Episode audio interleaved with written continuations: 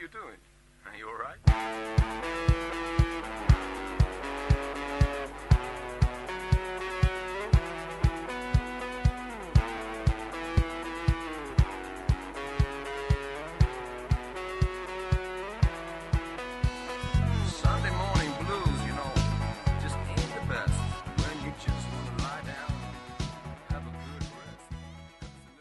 Bienvenidos, ¿cómo andan? Estamos comenzando una nueva edición de Universidad Deportiva Plus, la número 10 en esta trasnoche de domingo, ya la prolongación del sábado por la noche. Aquí estamos, nos vamos a quedar hasta las 3 de la mañana en el aire de la primera radio pública en el país, la primera emisora universitaria en todo el mundo, en AM 1390 hacia buena parte de la provincia de Buenos Aires y también estamos hacia todo el mundo a través de la web en el www.radiouniversidad.unlp.edu.ar porque sentimos la radio, una emisión especial porque volvió el fútbol, el fútbol ya había vuelto, recuerdo aquella mañana de sábado con la Bundesliga, volvió nuestro fútbol, el de la Copa Libertadores de América, creo que es el único caso, el de la Argentina, que los equipos nacionales volvieron directamente en la competencia internacional sin haber jugado la liga propia, la liga local, el torneo vernáculo. Ahora lo vamos a repasar con, por supuesto, Julia Hernán, que nos va a contar de River y de Boca, con Chicho Finocchio más tarde,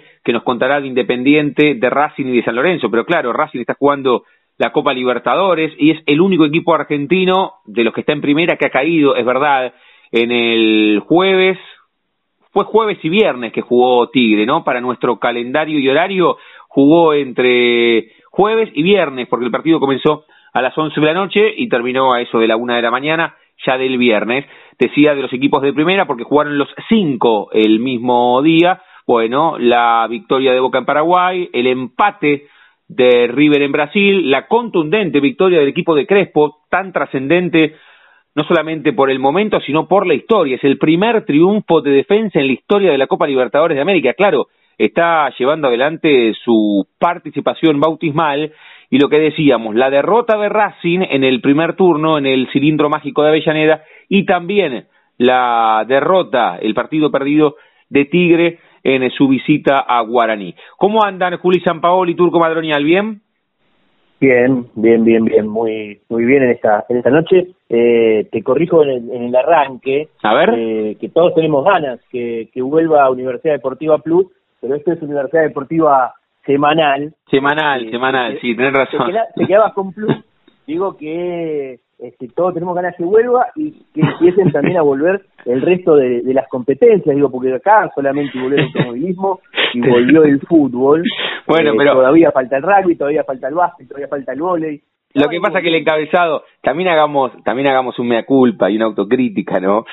El encabezado es siempre el mismo, es Universidad Deportiva La Tira, Universidad Deportiva Plus y ahora Universidad Deportiva Semanal. No hay manera que no me equivoque porque además hace un rato escuché el informe que va a salir mañana de una sección que tengo en Nacional que es Tu Once Ideal Plus. Entonces las palabras se cruzan. Juli, ¿cómo estás?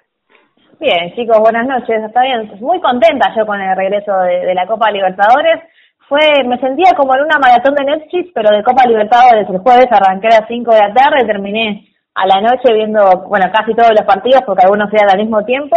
Eh, también me quedé muy sorprendida y la verdad muy grata la victoria de Defensa y Justicia, que quizás pasó un poquito más desapercibida en, en los medios más hegemónicos eh, deportivos. Pero no, muy lindo el regreso de- del fútbol masculino, en este caso con la Copa Libertadores. Bueno, y Y sí, tenemos un montón de ediciones de Universidad Deportiva. Nos, nos- nos adaptamos al, al contexto. a, lo- a los diferentes momentos, sin duda. Bueno, volvió el fútbol, ¿no? Tanto que hablamos en la previa y en el pico de casos, pero nos tomamos un recreo y, y lo disfrutamos, ¿eh? Lo disfrutamos. De fútbol somos, como dice el gigante Rodolfo Braselli también, que hablando de Rodolfo Braselli, ahí entre la primera y la segunda hora, que siempre tenemos un momento literario, a los 27 minutos del mendocino Rodolfo Braselli vamos a leer, o ya leímos, con la edición de nuestro amigo Juancito de Vega, vamos a disfrutar post charla que tuvimos en las últimas horas vía Zoom, que ya les contaremos de qué se trata. Pero comencemos con esto. ¿Qué más, Turco? No solamente de lo que vimos, al tener una edición semanal, lo charlábamos en las semanas entre nosotros, ¿no? Por supuesto que vale mucho más el análisis que la información. La información se termina escurriendo entre una semana y la otra. ¿Qué te quedó, no solamente desde los resultados, qué te quedó del jueves? En realidad fue toda la semana de la vuelta de la Copa Libertadores, fue martes, miércoles y jueves. ¿Qué detalle te quedó? La pelea de los jugadores de River con el San Pablo, no sé, alguna cuestión medio exótica de las pelotas limpias, los barbijos. A mí me sorprendió que cuando salen los futbolistas se chocan las manos, se abrazan, es verdad, están en la misma concentración, pero esos mínimos cuidados me llama la atención que no que no se den. Sale un futbolista, se chocan las manos y, se dan un beso, qué sé yo. Es raro, ¿no? Sí, eh, eh, veía uno de los partidos, no no recuerdo qué, qué partido era en la semana, que, que justamente el, el relator estaba comentando todos los cuidados que, que había, había una valla en el medio, dice, para que los jugadores estén separados en el ingreso y que nadie, todo, cada uno tiene su sector. En el medio de todo eso, un jugador de, uno de los equipos se cruza casi la valla para abrazar a otro, se dan un abrazo y, y se ve que alguien desde afuera de la imagen como que, que los reta, que les dice algo, porque todos los jugadores se dan vuelta a mirar a ver quién había sido el que había incumplido de algún modo el, protocolo de no saludarse eh, allí en el, en el túnel, se puede decir de alguna manera. Eh, sí, la verdad que a mí me llamaron la atención un poquito, digo, 276 personas para que puedan estar en, el, en la cancha me parece que es demasiado. Porque si no eh, queda como, como la película, la película lo que es así, ¿no? La frase lo que pasa en Las Vegas queda en Las Vegas. Acá nos cuidamos hasta que pita el árbitro. Después lo que queda o lo que sucede en la cancha queda en la cancha. Es medio largo, es medio raro. Sí, es, raro, digo, eh, es más para para cómo se ve eh, esto de no saludarse antes ni después o chocar los, los puños, pero después los jugadores, digo, tienen más contacto dentro de la cancha que, que lo que pueden tener por ahí en el, en el túnel. Pero bueno, eh, es también como se ve, pero bueno, se, cuidó bastante, me parece, y, y por ahora eh, no ha habido ni nada que, que indique que, que, ha salido mal, porque por ahora todavía no tenemos este, noticias de que haya algún contagiado, de que eh, varios hayan dado positivo, digo, bueno, esperemos que, todo siga así. imagínense si llega a dar positivo después de un partido que hay que aislar a dos planteles completos. Bueno, ayer, ¿qué partido no pudo jugarse por casos de coronavirus? Lo vamos a buscar. Creo que fue Tolima, ¿fue? Me metí en promiedos y decía partido suspendido por casos de COVID. Así que sí, sí, esto fue esto fue Atlético Nacional con Tolima en Colombia, sí. Bueno. Sí. Bueno, pero ¿qué pasó? Hubo hicieron los los los testeos rápidos y tenía porque fue bastante bastante drástica la Conmebol con esto, porque te, si vos tenés siete jugadores que pueden salir al campo de juego, jugás. Podés jugar, sí. ¿Y qué tenía, el plantel completo? Una locura igual. Eh, sí, la, la, la Mayor fue la que, que decidió que no se jugase, la Mayor que es como la Liga Profesional de Fútbol acá, fue la que se decidió que no se, no se juegue por la cantidad de casos positivos en el en Deportes Tolima. Este, fue que tenía este, muchos contagiados este, pensando en ese en ese partido que tenían que disputar ayer, eh, tenían 22 jugadores contagiados. Claro. Este, 19 de los cuales eran eh, 11 jugadores y en 8 del cuerpo técnico. Este, ¿Pero y qué hace? Deportes Tolima. Y pierde los puntos, perdió los puntos. Y habrá que ver cómo cómo termina dándose allí. En, jugaba de local además, de local jugaba. ¿Eh? De local jugaba. No, no, no, Deportes Tolima jugaba de visitante. ah, de visitante. ah, ah, ah, de visitante. Local de Atlético Nacional. Atlético Nacional era el, el local. Reitera eh, entonces, reitera entonces ¿qué, qué partido fue que no se jugó. Atlético Nacional de, eh, de Colombia frente a Deportes Tolima. ¿Los dos equipos de Colombia? Sí, sí, pero por la Liga de Colombia, eh, no, es, no es por la Libertadores. Ah, ok, ok, ok. Ahí está mi confusión, ahí está mi confusión. Perfecto, perfecto. No, no pensé. Perfecto. La verdad que me metí, lo, lo, decimos nosotros los, los periodistas deportivos tenemos como la Biblia que es Promiedos, que es una página que, que actualiza al instante, y, y, vi que se había suspendido este partido, y pensé, no sé por qué, que era, que era Libertadores, no, claro, me quedé con el cartel rojo y vi abajo, partido suspendido por COVID-19, y me impactó, y, y, y, pensé que, claro, no, no, no, claro, dos equipos de, de Colombia puede darse que compitan dos equipos del mismo país en zona de grupo, pero no de Colombia por la cantidad de plazas que tiene. Pero bueno, habrá que ver qué sucede. O sea que eran 22 en total en el plantel. Exacto, 22 jugadores de, entre jugadores y cuerpo técnico de, Tolima eh, dieron positivo en, en, COVID, por eso fue aplazado por el momento eh, el partido entre Atlético Nacional y Tolima. Yo creo que si se da en una liga, en una liga por, no sé, solidaridad, le ponemos, es un término bastante grande para lo que sucede en la habitualidad del fútbol, pero por solidaridad yo entiendo, ¿se acuerdan, no? Aquel primer día de la Copa de la Superliga, cuando Pichi Herbes, jugando en Atlético Tucumán, tuiteaba, es una locura que se juegue, que lo suspendan, y después Atlético Tucumán fue el que llegó hasta la puerta del estadio de River y labraron un acta diciendo River no se presentó, no abrieron el estadio. ¿Se acuerdan? Esa situación medio dantesca, ¿no? Esa primera fecha con eh, Gimnasia jugando con Banfield, Maradona y Falcioni abrazados en la mitad de la cancha diciendo es una locura que se juegue en este contexto. Bueno, si, más allá de todo esto, si se diese... Parece que pasó hace años. Sí, y, y, pasó medio año igual, medio año, o más de medio año. Pasó bastante. Fue esa primera fecha y no sabemos muy bien qué va a pasar, ¿no? Ya piensan un campeonato nuevo, pero como no se sabe cuándo vuelve, lo van cambiando siempre, porque dependiendo de la cantidad de semanas que tenemos, es el campeonato que se termina maquetando y a partir de ahí cristalizando. Pero me da la sensación en Colombia, en Perú, en Bolivia, en Argentina, en Brasil, que si se da intra torneo, lo aplazan y lo juegan en algún momento. La, Libertadores no, porque ha sido bastante clara la Conmebol con esto. Donde no podés jugar es porque te equivocaste y afuera perdés los puntos. Sí, eh, el caso más eh, emblemático es en España, donde el, Fuenlabrada no pudo jugar el último partido que tenía que disputar por el torneo de la segunda división de España, por casos de COVID, y, se armó todo un, lío porque tenía la posibilidad de entrar en los playoffs para, para poder este eh, lograr el ascenso. Bueno, y se juega después, ¿no? Que se va a hacer muy largo, que esto, que el otro. Bueno, con la Brada mismo decidió, dice, no, muchachos, está todo bien. Nosotros decidimos que el partido se lo den ganado eh, al Celta, que tenían justamente que jugar, el Celta de Vigo, contra quien tenían que jugar, eh, se lo den ganado y quedamos así yo creo que también teniendo en cuenta que con Labrada le conviene seguir jugando en segunda y no este, lograr el ascenso.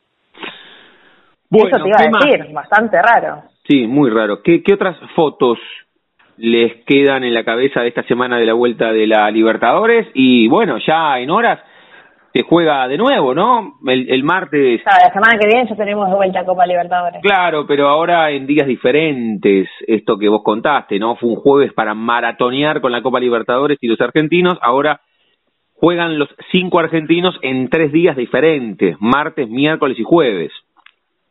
Yo me quedé muy contenta la semana pasada con lo que fue el nivel futbolístico de los equipos argentinos, que eran equipos que no veníamos viendo en partidos oficiales porque solamente estaban entrenando y tampoco tenían tantas semanas de entrenamiento. Sinceramente me quedé sorprendida para bien del, nivel futbolístico. Por ejemplo, el partido de Boca se notó que estaba bien, quizás falló en algunas cosas de definición, podría haber hecho más goles. Eh, parecía libertad el equipo que venía sin partidos encima y fue al revés eh, darles un ejemplo de los cinco partidos. ¿Llegaron los equipos argentinos a hacer alguna práctica formal de fútbol antes de jugar? ¿Sabes que me quedé con esta duda? ¿Alguna práctica? sí, sí, sí. Los, ¿Sí? Eh, por, lo menos entre ellos, ¿hubo práctica? sí, sí. Sí, sí, ya los equipos argentinos están entrenando entre ellos, están haciendo fútbol, es más, eh, ya seguramente lo contará Chicho, por ejemplo, en San Lorenzo, eh, Ángel Romero, uno de los hermanos Romero. Qué lindo, qué lindo son, qué lindo son esos hermanos Romero, ¿no? Herrera. Sí que aparte estaba, estaba vendido jugador de San Lorenzo. Sí, sí. Al Pocho. Es extraordinaria esa historia, ¿eh? Es extraordinaria.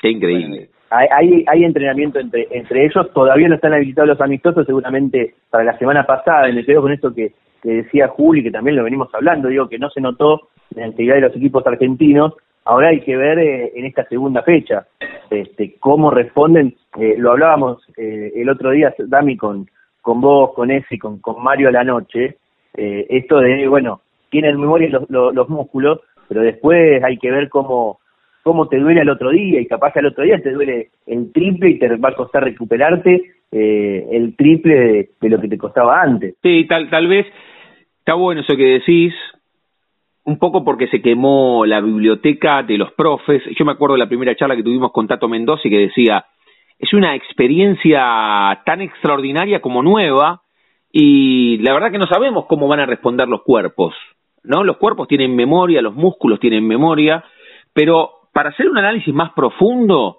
va a ser muy importante también ver el segundo partido, porque una cosa es la sobreexigencia física, por supuesto que ahí está lo mental, lo psíquico, pero ya pasó ese primer partido, donde los jugadores hacía seis meses que no jugaban. Ahora viene el segundo juego.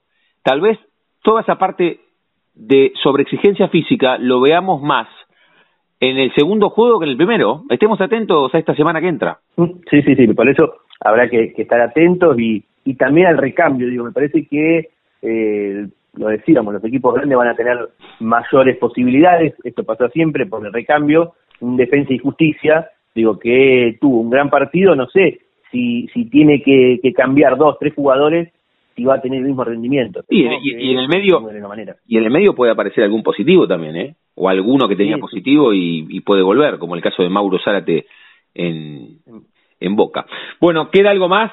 ¿Les queda algo más de la Libertadores? O si no empezamos hablando... lo que decía el turco, me quedé con el recambio que dice de los grandes. El otro día entró Poncio para River, o sea, qué lindo tenía Poncio en el banco de suplentes. Sí, que hace años igual Poncio es recambio, no tiene que ver con este confinamiento con la pandemia. No, no, pero es un, es un recambio de calidad. Sí, sí, por Sería titular en cualquier otro equipo. En defensa quizás o en Tigre sería titular.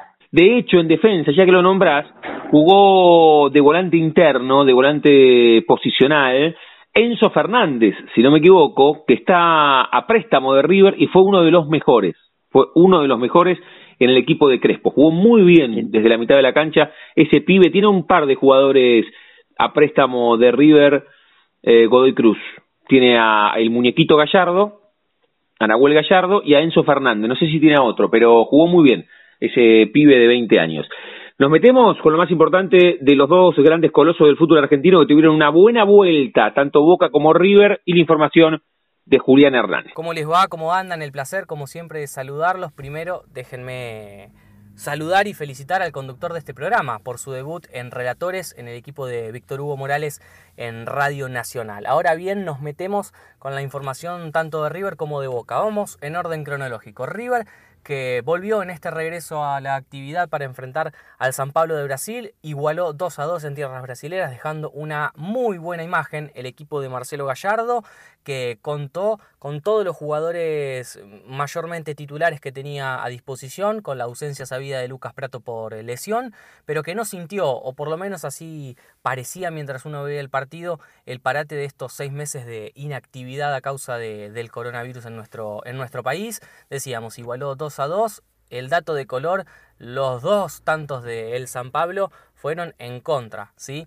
Eh, primero Enzo Pérez, después Fabricio Angileri. Más allá de eso, River se lleva un buen punto de Brasil de cara a lo que es el próximo choque, que va a ser contra Binacional en Perú a las 21.30 el martes 22 de septiembre.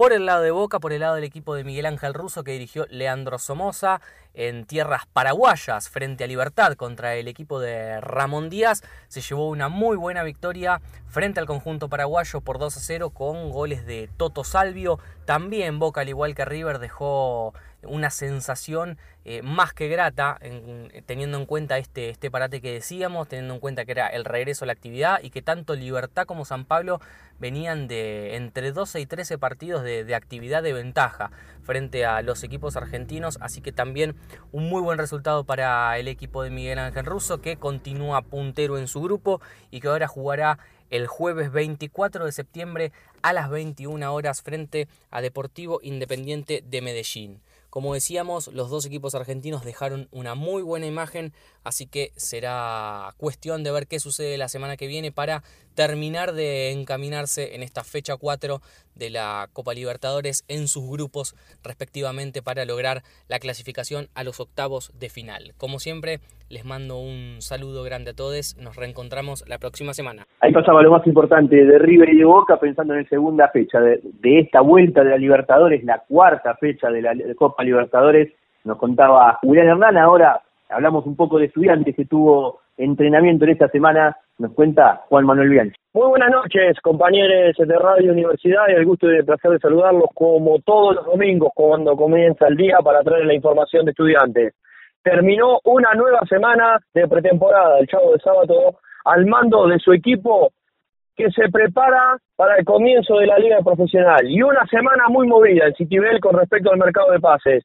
Primero por la inclusión de dos jugadores que fueron refuerzos en este mercado y que ya están trabajando con el plantel. El primero, lateral derecho, Leo Godoy, que fue cedido a préstamo de Talleres de Córdoba y que ya trabaja con el grupo. El segundo, la apuesta, Rolando Ortiz, paraguayo de 18 años, marcador central, que terminó de realizar la cuarentena obligatoria por llegar al exterior y ya trabaja bajo las órdenes del Chavo y el Chapu, que también han recibido noticias que no son positivas. La primera, la salida de Nahuel Esteves, este jugador que es muy importante o era muy importante la idea del entrenador, renovó su contrato con estudiantes, lo extendió y fue cedido a préstamo a la Especia de Italia, este equipo que ascendió en la última temporada. Un año a préstamo, compra obligatoria si juega determinada cantidad de partidos y también se podría ir Juan Fuentes, marcador central chileno que llegó el año pasado, que también es importante en la idea del Chavo y que tiene una oferta del fútbol de los Estados Unidos. Pero ahí, en, el puesto de marcador central, siguen apostando y mucho por Cristian Lema, jugador experimentado. El Chapu lo conoce de Quilmes, Alayes lo conoce de Newells. Ya denegó la oferta que tenía de Newells, se despidió, pertenece a Benfica, está muy cerca de llegar a préstamo a Estudiantes de La Plata. Otro jugador que interesa para la mitad de la cancha es Agustín Almendra. Una obsesión del presidente Juan Sebastián Melón desde hace años. Un día, mirándolo en un partido de reserva, le dijo al flaco Chiavi, me gusta Almendra, me lo quiero traer. Después Almendra terminó entrenando con la primera, lo tiene en carpeta, al chavo también le, le interesa. Por último, con respecto a lo que es la pretemporada, sigue trabajando de lo futbolístico, de lo físico, suspendido el amistoso para este sábado contra Huracán, por lo tanto, Estudiantes todavía no pudo realizar un encuentro mano a mano con un equipo y tampoco entrenar 11 contra 11. Sigue trabajando en lo que es la pretemporada y el día lunes comenzará a trabajar nuevamente en el Country Club de Citibel. Fuerte abrazo, nos estamos encontrando el próximo domingo. Bien, nos contaba el Gorrión Bianchi lo más importante de estudiantes, nos cruzamos de vereda, vamos a ver qué pasa con gimnasia, lo escuchamos en la voz de Mariano Crespo. Muy buenas noches para todas, todos y todos. Este es el resumen de la vida de gimnasia de esta semana que lo encontró al equipo con varias novedades. ¿eh? En principio tenemos la firma del flamante refuerzo de Marcelo Weigand, este chico de 20 años, lateral por derecha, que el pasado miércoles firmó su contrato con la institución hasta diciembre de 2021, sin cargo y con una opción de compra. Lateral que no va a ser tenido en cuenta por Miguel Ángel Russo en Boca y por eso tiene esta chance de sumar minutos con el tripero. Pero además se sumó a los entrenamientos el volante paraguayo Víctor Ayala, que había vuelto desde su país y estuvo aislado 14 días en forma preventiva, pero ya se reincorporó a los trabajos de muy buena forma, ¿eh? porque está muy bien en lo físico, así que también es una buena noticia. Lo que tiene el capítulo negativo es que Patricio Monti, Pato Monti, el volante también tripero de las divisiones inferiores, tuvo una ruptura fibrilar y se va a perder eh, un par de semanas de trabajos hasta su recuperación. Asimismo, en la semana se realizó una reunión entre los integrantes de la subcomisión de género y los dirigentes de gimnasia vía Zoom para, bueno, instituir un protocolo de acción para la prevención e intervención ante situaciones de violencia y o discriminación por motivos de género y u orientación sexual del Club de Gimnasia de Grima La Plata, así que fue presentado, ya les digo, por la Subcomisión de Género y fue aprobado teniendo también en cuenta la participación del equipo de salud y de deporte.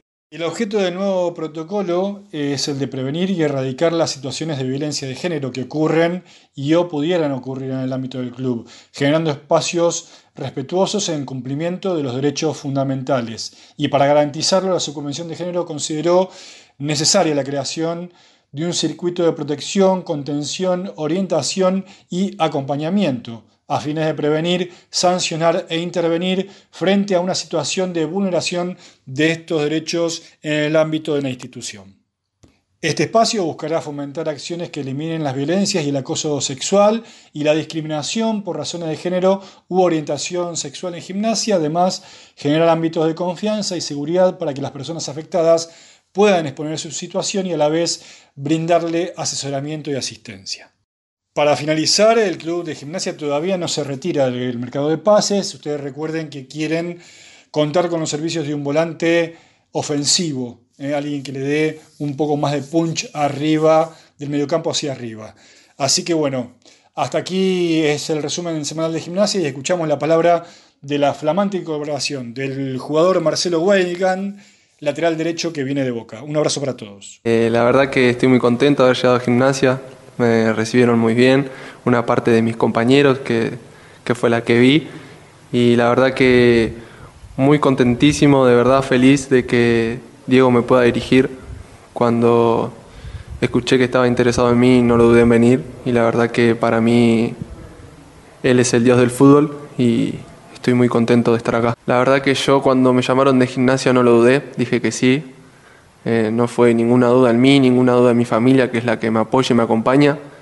Y la verdad es que lo que más quiero es que le vaya bien al club, que me vaya bien a mí y dejarlo a gimnasia lo más alto posible arriba.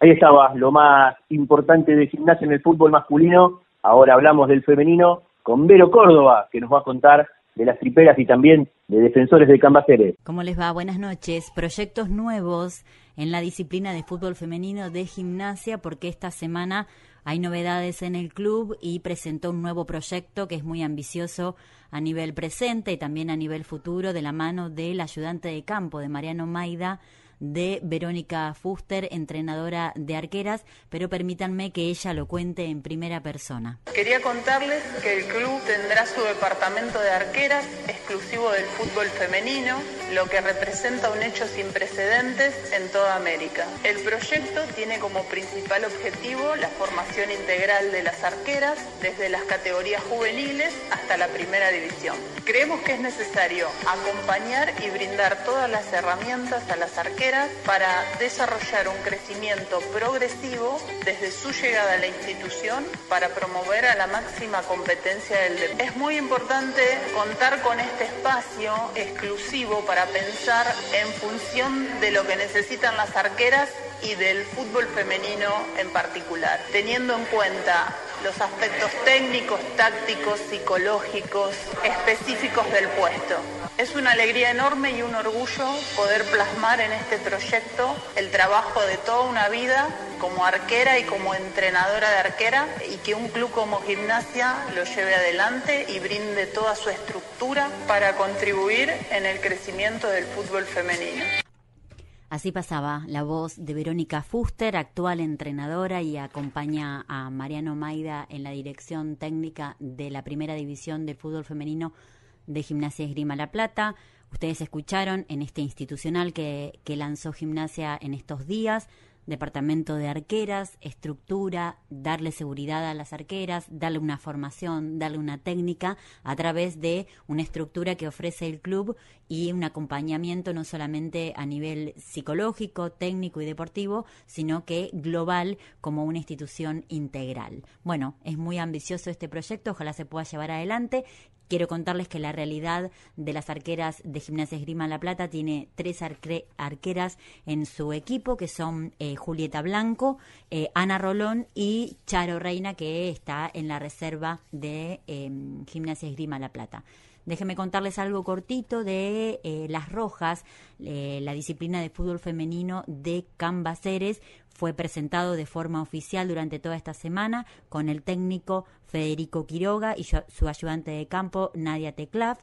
Eh, también acompañados por el coordinador de la disciplina, que es Sebastián Landro. La idea es arrancar entrenamientos con la primera masculina, después de que se realicen los testeos a los jugadores y a las jugadoras y se está pensando en el predio de 515 y 143 que es un espacio alternativo que tiene Cambaceres justamente para los entrenamientos. Esta es toda la información de las triperas y de las rojas. Le mando un abrazo a la distancia y espero que estén bien. Excelente, Vero, como siempre, con lo más importante de las triperas, una linda noticia en gimnasia con, con la creación del departamento de arqueros a cargo de Verónica, de arqueras, eh, a cargo de Verónica Fuster, que es una experimentada en el área, eh, fue arquera muchos años, es entrenadora de arqueras y ahora es ayudante de campo del plantel de primera división, como nos dijo Vero, y las Rojas de Ensenada que ya presentaron a, su cuerpo técnico y es una grata noticia para la región, si bien no son de la Bata, son de Ensenada, están muy cerquita y está bueno que el fútbol femenino siga creciendo en AFA. En estudiantes, por lo pronto, eh, esperan el 25 de septiembre para hacerse el testeo de AFA y el lunes 28 comenzarían los entrenamientos las jugadoras dirigidas por Pablo Pastor se siguen entrenando tres veces por semana por Zoom y también tienen eh, una sesión a veces grupal, a veces individual, con la psicóloga también del plantel. Si les parece, escuchamos a Arto Filipín con lo más importante de Villa San Carlos. Hola Dami, Juli, Turco, ¿cómo andan? Bueno, les cuento, por el lado de la villa siguen con las pruebas de jugadoras. A los encuentros por Zoom se sumaron videitos técnicos que fueron pidiendo para poder observar más de cerca algunas cuestiones. Sin duda es una modalidad nueva a distancia, que van trabajando y mejorando día a día. Además, contarles que desde las redes del club publicaron un flyer con pruebas de arqueras específicamente. Recordemos que dos de las jugadoras que cubrían el arco de Villa San Carlos se despidieron del equipo de Berizo y solo quedó Nicole Durso en el elenco. Es un puesto muy importante que buscan potenciar de cara al próximo torneo. En este sentido también, las villeras dieron a conocer al nuevo entrenador de arqueras, Santiago Casale, con pasado en Everton. Por otra parte, y siendo una muy buena noticia, anunciaron la creación de la subcomisión de fútbol femenino. La misma estará integrada por padres y directivos y tendrá a Cintia Burgos a la cabeza. Hasta acá las novedades del plantel de Primera Femenino de Villa San Carlos. Les mando un beso a todos y a todas y nos seguimos escuchando. Bien, ahí está lo más importante en esta primera hora del deporte rey, como le decimos nosotros, no solamente en nuestro país, sino en el mundo, que es el fútbol y hablamos de la Libertadores, de la Libertadores masculina analizamos esta vuelta la semana que ha quedado ya a nuestra espalda y lo más importante de Boca y de River con Julián Hernán y nos metimos en nuestro fútbol local con el Gorrión Bianchi, con Mariano Crespo, con Vero Córdoba, con Juli Sampaoli, con Anto Filipín. ¿Queda algo, Juli, del femenino, después de escuchar a Vero con Gimnasia, con Cambaceres, a Anto con La Villa? Vos contaste de estudiantes, ¿queda algo? Eh, sí, queda eh, hablar de las árbitras que debutaron en Copa Libertadores, dos argentinas, Mariana de Almeida y Dayana Milone, fueron asistentes. Mariana de Almeida fue la asistente número dos en el partido de Racing y Dayana Milone también ocupó el mismo lugar, asistente número dos en el partido de Defensa y Justicia eh, ante Delfín. Es una gran noticia porque es la primera vez que árbitras mujeres argentinas participan en Copa Libertadores.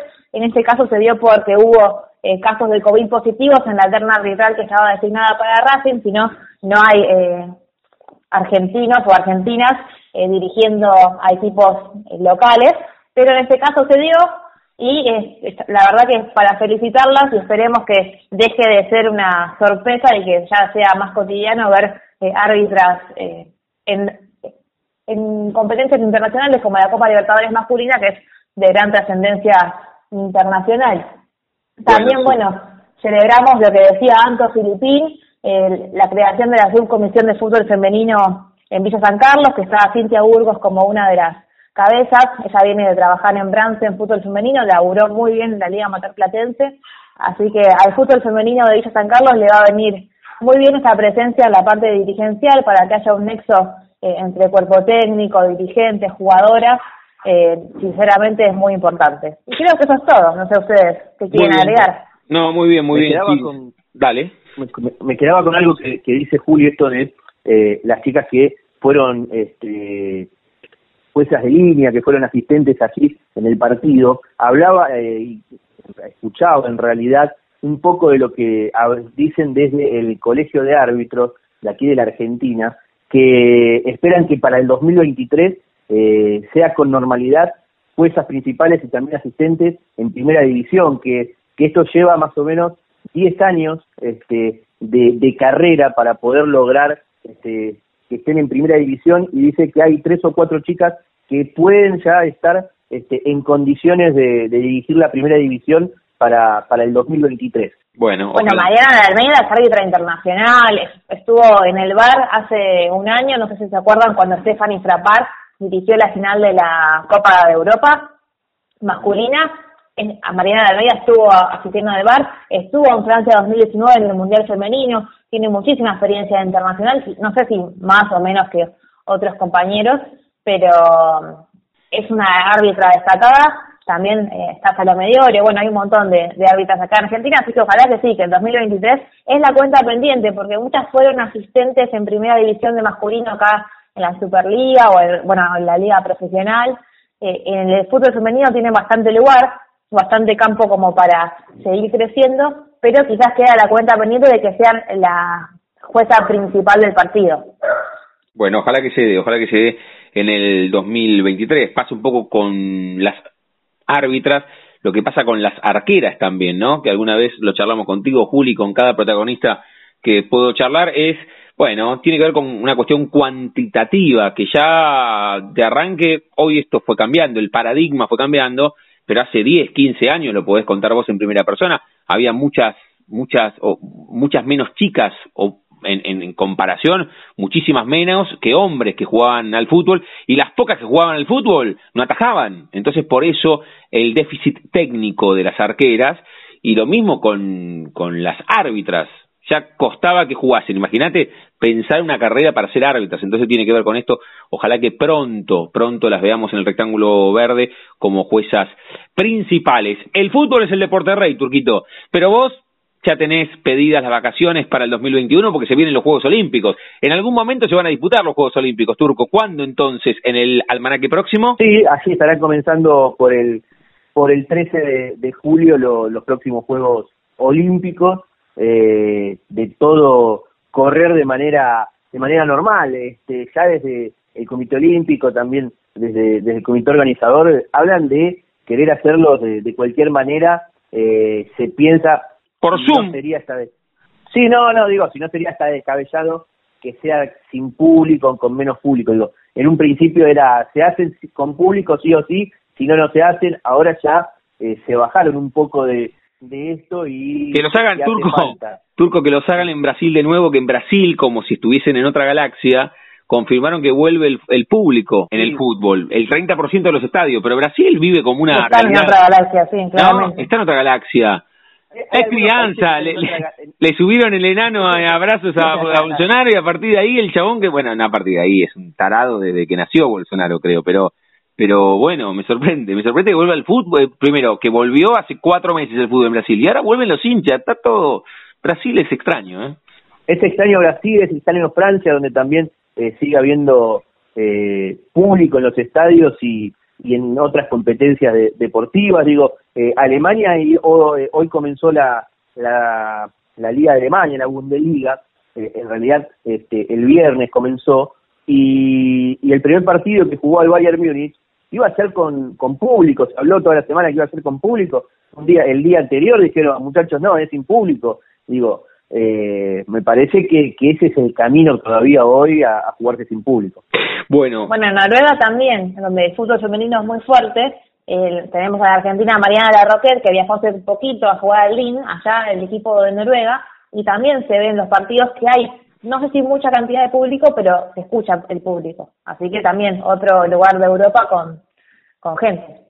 toda esta introducción, Turco, Juli, estamos cada uno de nosotros en nuestras casas. Nosotros seguimos haciendo radio de manera remota. Al Caracachov, nuestra nueva sede hace menos de un año, ahí en 48 entre 6 y 7, nos vamos desde los primeros días o promediando marzo, pero encontramos esta manera de hacer radio de forma remota. Toda esta introducción decía Turco porque se vienen los Juegos Olímpicos en julio del 2021 y tenemos un representante acá, en la zona, que es brasileño. Ahora va a contar la historia en el comienzo. Yo la verdad que no Bueno, más o menos, es argentino igual, de no sabía, corazón. no sabía esa parte. Bueno, pero no estuvo, no estuvo dos meses, ¿eh? Él lo cuenta, él lo cuenta en el comienzo. Estuvo cuatro o cinco años. Por eso habla tan bien portugués, porque vos aprendés la lengua los primeros dos años, dos o tres años de vida. Entonces, eh, por eso lo Igual tiene recuerdos que yo no tendría a la edad que él se fue. Bueno, claro. Pero que- tiene recuerdos bastante vivos por lo que dice. Sí, sí, sí, estamos hablando de Matías Albarracín, el jinete brasileño, argentino, platense de Citibel, que, que va a ser representante argentino el próximo año, Turco. Sí, es uno de los que ya está clasificado este, para los Juegos Olímpicos, ya, ya empezó a entrenar, él lo va a estar contando cómo, cómo está entrenándose en esta nueva normalidad, que, que no es lo, lo normal, esta nueva normalidad que, que se haría, pero bueno, eh, es lo que se debe hacer y así se, se empieza a entrenar y espera llegar de la mejor manera posible. A mí me encantó, quiero que el público esté atento a la entrevista y que escuchen la cábala que tiene. Sí, sí, sí. ¿Y cómo nombra a su compañero, al caballo, a, Ay, Cana- sí. a Canavaro? Canavaro. Eh, se llama como el marcador central italiano, Canavaro. Cana- Cana- No lo van a ¿no? escuchar, pero sí, como, como, como el, el, el jugador italiano, ya lo van a escuchar, digo, pero cuando uno lo, lo escucha pensaba que no hablaba de, de un animal, eh, que hablaba de, de alguna persona, pero él eh, habló como de su compañero, eh, era, era justamente el, el caballo, la monta. Sí, está bueno, está bueno porque además cuenta cuestiones que, no, no estamos tan acostumbrados a hablar sobre equitación. ¿Cuánto le queda a Matías Albarracín en la máxima categoría de la equitación? ¿Es un deporte longevo? ¿No? Como en el fútbol, hasta los treinta y pico, cuarenta, el tenis. Bueno, todo esto lo cuenta en una charla que tuvimos vía Zoom, que podrán ver también en las próximas horas a través de las redes sociales. ¿Cómo estamos en las redes que maneja Chicho Finocchio, que en un rato nos cuenta el Independiente Racing San Lorenzo? Juli. Bien, bien, estamos muy bien, estamos en Facebook, Twitter, Instagram, nos pueden seguir eh, como arroba la tira V. Vamos subiendo, como les cuento a Dami, las entrevistas que hacemos durante la semana, el programa completo para que arranquen la semana con toda la información deportiva, para los que no nos pueden escuchar los sábados a la madrugada o los domingos, como mejor les guste al- a, la audiencia.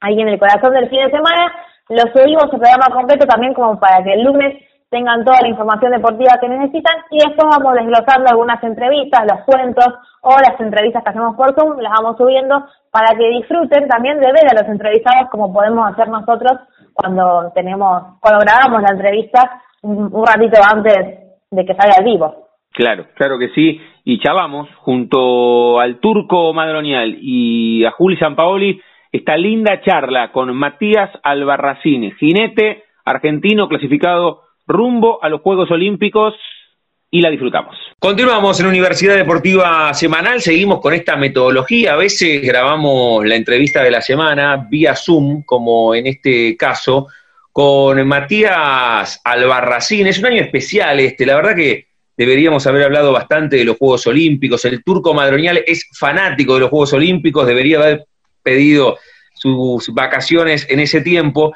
Y quiero meternos en deporte, la verdad que no, estamos en la cotidiana tan habituados, pero sí que nos encanta saber qué es de la vida de los que nos representan en el mundo en cada competencia, sea continental o en todo el mundo, como en este caso en el tema de los Juegos Olímpicos y las experiencias, con Matías Albarracín, que iba a decir, es de la zona, pero ¿cómo es esa historia? ¿Es, es, es así la historia que naciste en Brasil, Matías? ¿Cómo andás? Hola, ¿cómo les va? ¿Qué dicen? Sí, es cierto, nací en Brasil porque mi papá y mi mamá estaban trabajando allá eh, y nos tocó nacer a mi hermano primero y después a mí en Curitiba, pero solo fue una circunstancia. Nos sentimos siempre argentinos, tenemos documentos argentinos, tenemos, bueno, somos más argentinos que, que cualquiera que haya nacido acá. Eh, ¿Te acordás de algo o después por placer, por turismo o por deporte volviste al lugar donde naciste o nunca le diste demasiada importancia? No, eh, fui el año pasado, volví, aproveché que fui a una gira por Brasil y dije, quiero ir a, a recordar algunas cosas de- del lugar donde había nacido, en Curitiba, y fui después de 35 años que no había ido. A los 5 me volví para acá y sí, tengo reminiscencias de eh, un poco el jardín y fui a la casa donde, donde habíamos vivido y no recordaba mucho porque estaba cambiada, pero sí tengo fotos y me hacen acordar. Y después tengo eh, muchos primos de- del lado materno que viven allá, así que sí, me acuerdo, bueno, hablo el portugués perfecto, eh, me acuerdo del, del jardín donde estaba ubicado, de, bueno, ciertas cosas, las hamacas que teníamos, una piletita de, de pelo pincho, un montón de cosas de, de- de Brasil. Una, había una, como una kermés que se hacía fin de año en el jardín, el único año que tuve en el jardín allá, así que hay cosas que sí, claro, te recuerdo. Estamos disfrutando el comienzo de la charla con Matías Albarracín, aquí en Universidad Deportiva Semanal. La estamos haciendo vía Zoom porque después también la, las subimos, las charlas, a nuestras redes sociales. Ahí te van a consultar eh, ya Mati, el turco y, y Juli Sampaoli. Pero antes, mira, cuando estábamos en el comienzo del confinamiento, les preguntaba a todos, a los deportistas, a los cantantes, a los músicos, a los actores, cómo, cómo la venían llevando. Y ya hasta podemos hacer un resumen de este año, que en nuestras cabezas parece haber concluido ya, ¿no? En, en, algunos aspectos. ¿Cómo venís llevando vos este año tan, pero tan particular desde lo deportivo? No, bien. En un momento de mi carrera deportiva hice un clic y empecé a empezar a ver el vaso medio lleno. Entonces, eh, esto es algo que nos toca, ¿no? Mal de muchos, consuelo de tontos, pero es una realidad que atañe a todo el mundo, así que no había otra cosa que aceptarla porque no hay control. Y cuando no hay control de una cosa, bueno, yo no tengo mucho que ver y que hacer, no queda otra que aceptar. Y en ese vaso medio lleno empiezo a ver, por ejemplo, estas cosas. Hoy no necesitas ir a un canal para que te hagan una entrevista, no necesitas movilizarte para hacer tales o cuales cosas. Empezamos a entender que la vida eh, tiene algunas cosas básicas y esenciales y necesarias y otras que no tanto. Y entonces, ¿para qué adquirirlas? Eh, y, convivir con ellas, etcétera. En ese vaso medio lleno eh, encontré bastante cosas positivas. Lo negativo serán las vidas que se, que se, fueron, por supuesto, y este virus que ha paralizado la economía, que es necesaria para, para que el mundo viva un poco mejor, porque de eso se trata, ¿no? Eh, no con adquirir objetos, porque de eso no va la felicidad, pero eh, no encontrarte con tus amigos, con tus seres queridos y todo, por ese lado sí va la felicidad. Pero bueno, en esa linita del vaso medio lleno encuentro algunas cosas este, positivas. Intento, por lo menos, las, las busco en el rincón más, más cercano para que, sobrellevar esto. No todo el mundo ha, optado de manera diferente. Yo opté así, tratar de buscar eh, lados positivos. Nunca hubiese podido ver una clase de mis hijos porque no me dejan entrar al colegio nunca pondré una camarita, nunca, eh, no, y siempre tenía duda de cómo era su comportamiento al contestar una respuesta de un profe. Eso hoy lo estoy viviendo. Cómo le contesta, cómo interactúan, cómo se ríen, cómo se divierten, cómo aprenden, bueno, qué sé yo, pequeñas cosas que me van llenando.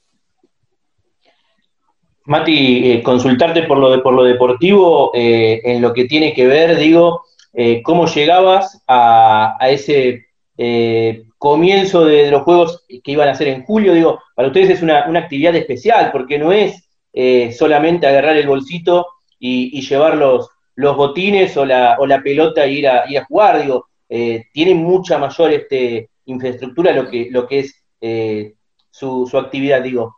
¿Qué, cómo, ¿Cómo te encontraba y cómo te va a encontrar, digo? Porque no es lo mismo un año después. No, tal cual. Eh, lo, lo, peor es que yo ya estaba al límite con la edad de mi compañero. Canavaro en su plenitud eh, fue en los Juegos de, de, Río y hace cuatro años. Después eh, hicimos un mundial y necesitábamos un esfuerzo más para Lima y logramos. Pero después de Lima era como su última batalla. Y le pedíamos, bueno, a ver, batallemos una más. Y era este año. Ya un año más, ahí se iba a complicar. Yo realmente estaba al límite y ahora lo estoy pasando pero bueno, eh, si no hay nadie mejor como binomio, enfrentaremos, pero lo cierto es que se nos pasó un poco el cuarto de hora. Estamos entrenando, pero no es lo mismo, seremos campeones del mundo de entrenamiento, eso no sirve. Eh, la verdad que la competencia es lo que nos hace mejores y mejores, porque te pone en el nivel en el que estás, te pone el, test de lo que tienes que mejorar eh, y en dónde estás parado. Y eso no lo hemos tenido durante todo el, el 2020 así que hemos mermado mucho la psicología de competencia tanto del jinete como del caballo, que no se subió un camión, no, no escuchó el timbre de la campana de largada, no ha escuchado nada. Entonces, retomar eso para alguien que, encima tiene una edad avanzada es como diciendo, me estabas pseudo jubilando porque no competíamos y de repente tenemos que enfrentar un juego olímpico. Eh, no estoy en las mejores condiciones, no estamos en las mejores condiciones con Canavaro. Eh, y ahí sí que no puedo decir que nos atañe a todos, porque en Europa, como empezaron antes con esta pandemia, eh, ya están compitiendo, están concursando, son más flexibles, etcétera, etcétera. Entonces, eh, yo creo que ahí estamos en una desventaja enorme. Matías, te saludo. La verdad que un honor tenerte acá en Radio Universidad. Quería consultarte al respecto del entrenamiento que, que mencionás. ¿Cuántas horas pasás eh, vos ahora en, esta cuarentena entrenando? Sabemos que ya pudieron volver a entrenar los eh, deportistas olímpicos. Eh, ¿Y cuánto tiempo pasás además con Canavaro fuera del entrenamiento? Mira, a partir de ese grito que hace Piñatelo diciendo que ella no iba a estar en condiciones de competir si no entrenaba, pudimos avanzar un poco y, competir eh, y, entrenar. Y lo cierto es que igual tenemos mucho protocolo. Entonces, las horas que paso en el club son menos de las que deseo. Tenemos este riguroso horario y cronograma para no cruzarnos demasiado. Y con Canavaro estoy la hora que lo monto, o sea, estoy 20 minutos previo y 20 minutos después, una hora 20. Los otros 40 estamos eh, en movimiento constante. Después monto otro caballo para estar yo en forma y, me vuelvo a casa. Así que menos, muchísimo menos de lo que desearía. En una competencia normal que eh, se da cada 15 días más o menos, yo soy un Canavaro tres horas. Compito una hora, la hora previa de precalentamiento y una hora post de, de, de, de relax y de masajes y de cosas. De tres pasé a una hora veinte eh, diaria, o sea que muy poco. No, seguimos conectados en, en, cierta forma, pues nos conocemos uno al otro después de seis años de, de, de estar juntos, pero eh, me gustaría estar un poco más y entrenarme un poco más también. Estamos disfrutando de la charla con Matías Albarracín, aquí en Universidad Deportiva Semanal. ¿Cómo se comienza, Mati? O, o, ¿Vos tenés la primera fotografía que te relaciona a este deporte? Porque el turco decía, bueno, vos no tenés que armar tu bolso con, lo, con los botines, con las canilleras, no por nombrar el deporte rey en la Argentina, tu amanecer en, como persona es en Brasil, donde también el deporte rey es el fútbol, en el mundo el deporte rey es el fútbol. ¿Cómo, se comienza? ¿Cómo es el recorrido? ¿Tiene que ver con que eh, tiene que ver con un recorrido familiar, tiene que ver con que lo viste y te gustó. Contanos un poco, yo conozco parte de la historia, pero, pero para, para los que nos están escuchando, ¿cómo, ¿cómo se empieza en este deporte? Bueno, por herencia pura. Eh, mi papá, cuando yo ya me acerqué por primera vez a un club, ya había sido dos veces olímpico, así que tenían las herramientas bastante servidas en bandeja, lo cual me facilitó bastante ese, comienzo. Eh, a pesar de ello, eh, no voy a negar que no tenía una gran pasión al principio, porque era aburrido, pero bueno, como es aburrido todos los deportes cuando está la parte técnica. Yo sé que en el fútbol infantil, que hablas como, como el deporte por excelencia en el mundo, es bastante lúdico. Y en el rugby también, y encima en grupo. En la equitación es un poco más tedioso, pero no queda otro, porque la parte técnica merece su tiempo y hay que abordarlo desde ese lugar. Entonces, la primera etapa en donde entrenás para aprender, eh, me resultaba aburrida. Eh, y ahí hacía un 50 y 50 con un poco del rugby, porque mi otra familia era del rugby, eh, y después cuando entrenaba para entrenar, o sea que ya sabía la técnica, ya sabía los movimientos, pero lo tenía que hacer mecánicamente, sin andar pensándolo y racionalizándolo, ya la cosa cambió. Y cuando entrenas para competir, bueno, ahí ya tiene otro gustito y estuvo realmente bueno. Pero lo cierto es que un primo de papá más grande lo llevó a él y después eh, por herencia uno va haciendo, ¿no? Más o menos el que es médico, el hijo después es médico, el que es abogado, el hijo, tiene muchas chances por lo menos y lo mío fue así. Eh, tenía el camino y además eh, algo divertido, que es hacer deporte, sano, al aire libre, así que cómo no me iba a inclinar, tanto mi hermano como yo. Mati, consultarte, digo, hay, hay en deportes, eh, digo, como el automovilismo, donde eh, hoy se habla de que el, auto es mucho más que, que el piloto. En, el, en, la equitación, ¿cuánto tiene que ver eh, el, el jinete y el, y el, caballo, y también consultarte, digo, también hablando de, de deportes con caballo, hay, hay, deportes donde van cambiando los, los caballos muy, muy pronto o, o, tienen una gran este, cantidad de caballos, digo, como el polo, digo, hasta la posibilidad de, de tener los, los famosos clones que, que, tienen aquí en el polo argentino, digo, eh, ¿cómo es para ustedes esto? Mira, eh, es un poco lo mismo. Eh, y de hecho, eh, esto del polo nos está ayudando bastante a explicar la importancia del caballo. Nosotros decimos que eh, hay más jinetes olímpicos que caballos olímpicos. vos agarras en Argentina seis jinetes y si le dieras el caballo indicado, puede hacer un juego olímpico decentemente. Ahora, no hay en la Argentina apenas un caballo que haga un juego olímpico. Entonces quiere decir que lo más importante termina siendo el caballo para poder llegar a ese nivel. El polo, digo que nos ha ayudado en esto porque leemos en los titulares, yo no soy entendido, me gusta el polo, pero no soy un gran entendido, pero ya hablan de que la caballada de cambiazo hace la diferencia, que los pieres empiezan a hacer la diferencia y por eso llegan a la final, empiezan a hablar de la caballada, del recambio, de, eh, bueno, el caballo es eh, importantísimo, tanto en el polo como en, como en equitación. Respecto al cambio, nosotros siempre traemos un caballo atrás para tratar de fabricarlo y todo y que llegue a ser olímpico. Pero para ilustrar un poco la importancia del caballo, ahora ya no, porque creían que era demasiado exhaustiva la competencia, pero en los mundiales, que es cada cuatro años, la final era con cambio de caballo, o sea que cada pasaban cuatro jinetes, se llamaba rodicio, con sus cuatro caballos. La primera ronda era con su caballo, pero las otras tres era con los caballos de los otros, para eh, tratar de encontrar al real campeón, ¿no? Al, nivel área, al, mejor jinete que se puede adaptar a cualquier otro caballo. Eh, porque si no, por ahí el campeón era ahí, pero viste, el caballo era superior al resto. Bueno, eso fue hasta el último mundial del 2014 Normandía, en 2018 en Tryon, ya la final no, eh, eh, no hubo de ese estilo, sino que del primer día al último día, quien iba sumando mejores puntos fue el campeón mundial. Me quedé pensando cuando hablabas hoy del vaso medio lleno, de esto que nos obliga a la cuarentena a intentar eh, ser positivos en medio de este contexto que, como vos decías, quizás estaría bueno pasar más tiempo entrenando o acercándonos al deporte de otra manera. Eh, cuando mirás para atrás, ¿qué ves en el vaso medio lleno de tu carrera? Y encuentro muchísimo. Yo, eh, cuando empecé a saltar de manera profesional, empecé a ponerme como ciertas metas, ¿no? Entonces eh, yo dije, bueno, vamos a poner una raya de lo que significa ser un jinete exitoso para arriba y para abajo no lo, estaría logrando. Y me había puesto un juego panamericano y competí en cinco.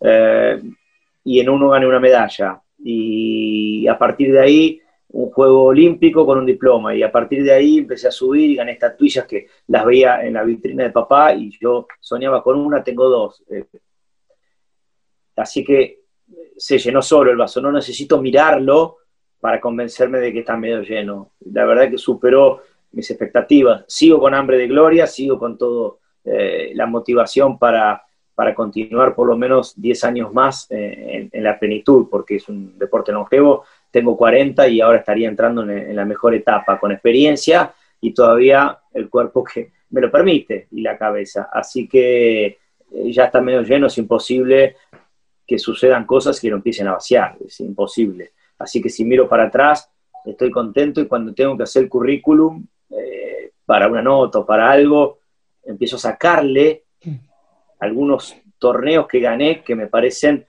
eh, valiosos, pero, eh, pero no tanto como para llenar una hoja y, hacerlo aburrido. Así que te, diría que estoy, que estoy contento. Cuando me, me, llaman de Lenar para entrenar a los chicos, me preguntaron, todavía no había ido a los Juegos Olímpicos, pero había hecho todo lo de los Panamericanos.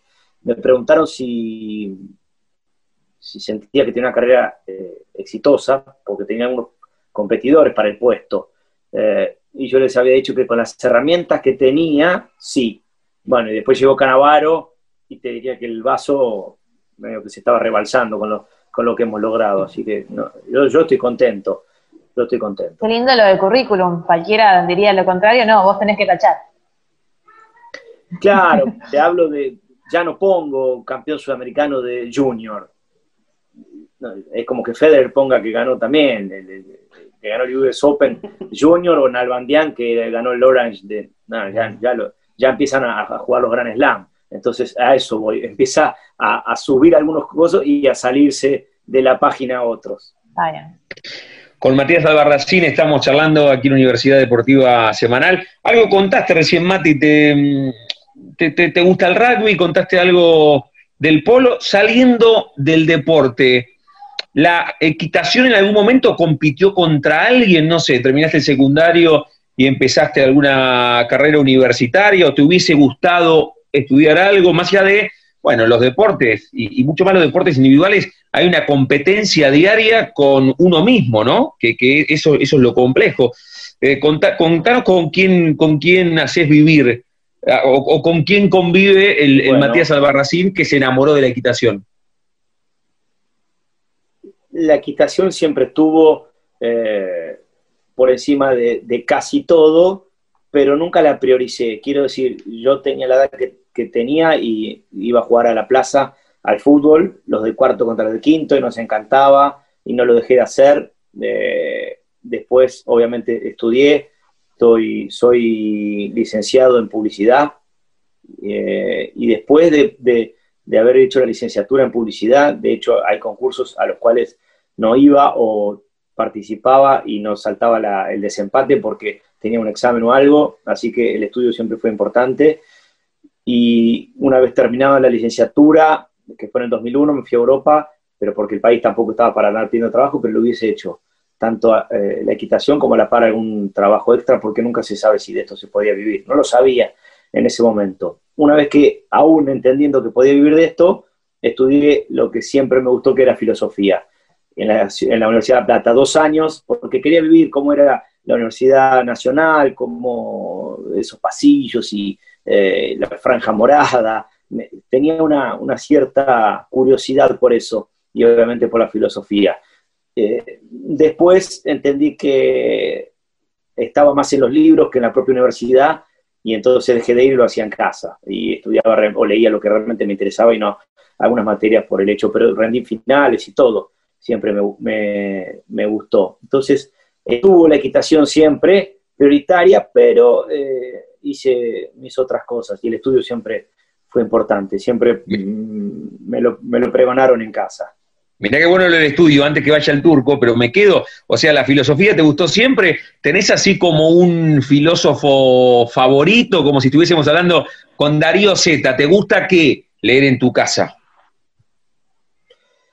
Eh, mira, la filosofía me, me gustó siempre. De hecho, no la estudié cuando salí del secundario por este miedo de no tener una, una profesión con una salida laboral que pueda mantener una familia. Yo decía, para ser filósofo tenés que ser o un mecenas o profesor. Salvo hoy con este boom de, Darío Z, que está buenísimo, o, ser escritor. No, no me daba el perfil. Entonces estudié publicidad que me pareció un poco más comercial, pero siempre me gustó. Y respecto a un filósofo, eh, he leído mucho Nietzsche. Eh, su, su- lado es un poco oscuro, pero tiene cosas eh, muy lindas. Y después eh, Miguel de Unamuno, que no es considerado tal vez un filósofo, pero tiene unas frases extraordinarias y lo he revivido con, o lo he conocido gracias a escuchar a Alejandro Dolina. Hablabas recién, Mati, de, experiencias y, una es esta de pasar por la, por la facultad, que creo que todos aquellos que, hemos pasado no es la mejor experiencia que hemos tenido, ¿no? Y también otra experiencia que dicen que nosotros no vamos a poder vivir es una villa olímpica, digo, cinco panamericanos, eh, juego olímpico, digo, ¿cómo es y qué recuerdos te quedan de la villa olímpica? es lo, lo más lindo que nos pudo pasar. Y nosotros, lamentablemente, cuando se, hace la equitación por un tema de infraestructura, nos toca un poco lejos de, de la ciudad que alberga los juegos. Entonces, a veces tenemos villas diferentes, privadas, eh, son más chicas o son hoteles, y no, no podemos vivir y respirar esa pasión del, del olimpismo.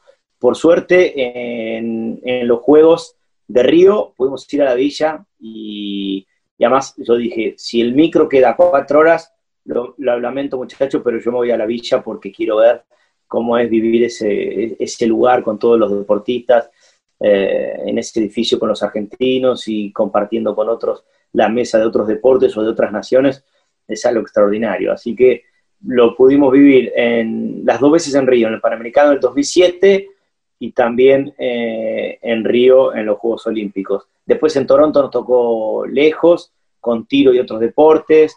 En Guadalajara fuimos a un hotel, no pudimos ir. Eh, en Santo Domingo Hotel no pudimos ir. Entonces, eh, la verdad que haber podido vivir la villa y olímpica es algo que te queda marcado para siempre. Y es algo que en el momento de llegar al Juego Olímpico me lo había propuesto, vivir ahí sí o sí y disfrutarlo al máximo y creo que no me quedó nada por, por vivir de ese momento. ¿En Lima dónde, dónde les tocó? Porque eh, estaba afuera, estaba un poco más lejos, que, que cuando uno iba, la verdad que, que también era otro lugar, eh, parecían hasta otros juegos cuando uno entraba a la Sí. parte del hipismo. Sí, pero Lima lo mismo, ¿eh? Lima pudimos ir a la villa, no nombré porque fue reciente, porque nombré antes de Río porque el quiebre fue Río de Janeiro. Entendimos que viviendo la villa podíamos dar un poco más y que eh, eh, uno se levantaba a la mañana y compartía los micros con otros deportistas que iban y que estaban desayunando, eh, concentrados para competir ese día. Entonces Lima fue lo mismo. Dijimos, bueno, si de- luego de lo de Río y luego de lo de Toronto empezamos a, a entender lo que es la unión y el trabajo en equipo, tenemos que ir a la, a la villa. Teníamos una hora de viaje, pero valió la pena. Y de hecho, eh, esta simbiosis que se empezó a dar en el equipo dio su fruto porque José Laroca ganó la medalla individual eh, eh, en Lima y vivió en, eh, en la villa, en el mismo cuarto, compartiendo cosas. Si alguien tiene para prestarme esto, toma esto, aquello, la verdad que uno se siente más argentino en tierras extranjeras. Es- eso es la filosofía de nuestro entrenador y yo siempre la mamé también por, por mi viejo. Eso. Se imagino ahí con, con el portugués dominado haciendo de traductor entre argentinos y algunos brasileros, no sé por qué. Sí, En la sí, en Río, en, en Río sobre todo, porque íbamos a ver los deportes, sobre todo Argentina en el básquet, por ejemplo, era imposible tener un ticket y si sos argentino, incluso podría ser peor porque no les causamos mucha simpatía, eh, pero menos después del Mundial 2014, que nosotros fuimos a la final y ellos no, bueno. Lo cierto es que con el portugués empezamos a abrir ciertas endijas para entrar al básquet, por ejemplo, que estaba atestado y nos sentamos, por ejemplo, en las sillas de, de discapacitados y me dijeron, mira, en este lugar, no quédese tranquilo, que si llega a necesitar el espacio y lugar, nosotros nos vamos a levantar y todo, con un portugués perfecto, de tipo, hizo así, como carita, bueno, este habla bien, entonces se ve que es un tipo bien, que, va a responder en caso de un privilegio que me di y pudimos sentarnos para ver, por ejemplo, el básquet de Argentina-Brasil. Estamos hablando con Matías Albarracín, aquí en Universidad Deportiva Semanal. ¿Sabes qué me quedó? Da- damos un par de vueltas más, estaba mirando, llevamos casi media hora charlando con Matías Albarracín, aquí vía Zoom, en el aire de, de Radio Universidad, con lo que marcabas de la filosofía y nombraste a Dolina. Y este año es muy especial para nosotros, los que trabajamos en radio, porque estamos en el año del centenario de la radiofonía argentina y se me ocurre siempre a los actores, a los músicos, a los deportistas preguntarles por la radio. Y evidentemente, Dolina llega a tu vida por la radio, por la lectura y contanos si tenés una relación hoy cotidiana con la radio o cuando te subís al auto o si cuando eras más chico escuchabas algún programa de cabecera como el de Dolina u otro. No, siempre, siempre eh, escucho radio, porque cuando tenemos trayectos largos, la radio siempre está. Así que eso asiduamente. Cuando estamos en casa, no veo tanta televisión y pongo la radio, así que también eh, está. Obviamente pongo alguna FM por, porque por ahí de vez en cuando te pasan un poco de música. Pero a la noche siempre fue Dolina y entró por todos los canales posibles. He ido al teatro, lo, lo he visto eh, también por, por los programas de televisión que, en los que ahora busco las grabaciones en YouTube porque tiene unos conceptos, unos, unas reflexiones extraordinarias. Y me ha hecho conocer mucho eh, cosas que tal vez leyendo no las hubiese conocido, así que te diría que incluso mi cábala, eh, esto creo que es la primera vez que lo cuento, pero yo siempre, para paliar un poco los nervios previos a la competencia, la noche anterior eh, escuchaba a Dolina, eh, porque me hacía concentrar en lo que él decía y no en la competencia. Así que buscaba los podcasts eh, en, mi, en mi teléfono, me ponía el auricular y me quedaba dormido eh, escuchando Dolina. Así que, y me ha dado buenos resultados, así que te diría que hoy es, es mi cábala. ¿Llegaste, llegaste a, no sé, eh, cuando fuiste al teatro a esperarlo, sacarte una foto, eh, que te firme algún libro, o, no desde ese lugar, sino desde la admiración y que te permitió, lo que decías vos, enfocar en momentos donde estabas 120% enchufado en la competencia? No, no, nunca me saqué una foto, no, no, no, soy tanto de eso, pero era admiración. Yo me iba hasta cuando estaba en Capital, que no, él no hacía tantos teatros como hace ahora, eh, y me iba al Bauen y había que estar dos horas antes para hacer la cola, para poder entrar porque no había mucho espacio. Eh, nunca llegué al Tortoni, pero eh, me, encanta, me encanta ese humor irónico que tiene, es, una persona extraordinaria y me ha abierto bastante la cabeza y después entendí que coincidíamos en muchas más cosas que, que, tiene que ver no solo con la filosofía, sino con un poco la vida política de hoy, la, la sociedad, etcétera. Eh, me había abierto mucho la mente. Decías hoy que, te habían llamado del, del, ENAR, del Ente Nacional de Alto Rendimiento, para, entrenar a los pibes. Digo, eh, ¿cómo ves el, futuro justamente de, los pibes en la actividad? Mira, eh, talento siempre hay en todos lados, no, no voy a decir que no, pero mira, el otro día contesté un poco no sé si es para decirlo en una entrevista porque queda como un poco pedante o soberbio, pero si, yo buscara el Matías Albarracín de, de, aquella época en la de hoy, eh, te diría que hay cuatro chicos, un póker de chicos que pudiera llegar, lo cual no está mal, no está mal para, para el, eh, el caudal que hace la equitación en Argentina, para los medios que tenemos, no está mal, pero tampoco quiero decir que eh, tenemos un número mayoritario y que somos un fenómeno y que vamos a andar cada vez mejor y que el futuro que viene es mejor que el presente, porque estaría mintiendo. Yo creo que tiene, tienen buen eh, futuro, próspero, pero van a tener que trabajar y arduo. Eh, y las herramientas encima cada vez se están achicando más. Pero también explico eh, en simultáneo que no atañe solo la equitación.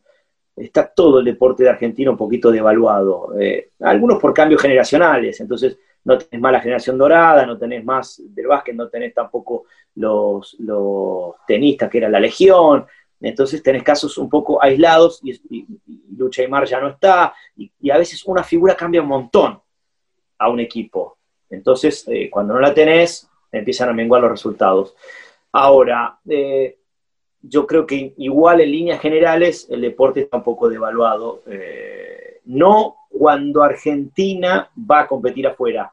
Traemos cada vez más diplomas, cada vez más medallas. En Lima creo que fue la cosecha más grande en tierras extranjeras. Eso no digo del deportista de alto rendimiento, yo estoy conforme y sobre todo a partir de la existencia del, del ente nacional de alto rendimiento más el Comité Olímpico Argentino, que ha hecho de todo en esta pandemia, se ha acercado, antes no tenía conexión con el directorio, hoy en día hablan con los atletas, lo cual ha hecho este, un cambio radical. Pero el deporte en sí, a nivel nacional, acá en las tierras, y está un poco que no podemos ir con público visitante, los terrenos no son los ideales, eh, juega el de la división Z contra el de la A, no se come ocho goles porque tienen piedad y juegan con la, con la cuarta, pero entonces va devaluando, a ver, van nivelando para abajo en muchos aspectos casi todos los deportes. No quiero hablar boca de jarro porque la verdad que yo debería hablar del mío. Y en el mío pasa lo mismo.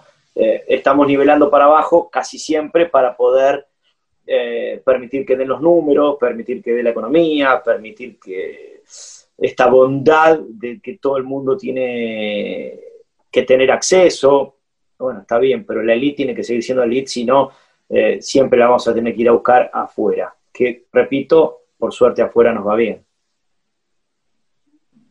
Bien, eh, Matías, mencionaste hoy que más o menos mínimamente te quedan 10 años de carrera. ¿Tienes algún objetivo a corto plazo o a largo plazo planteado?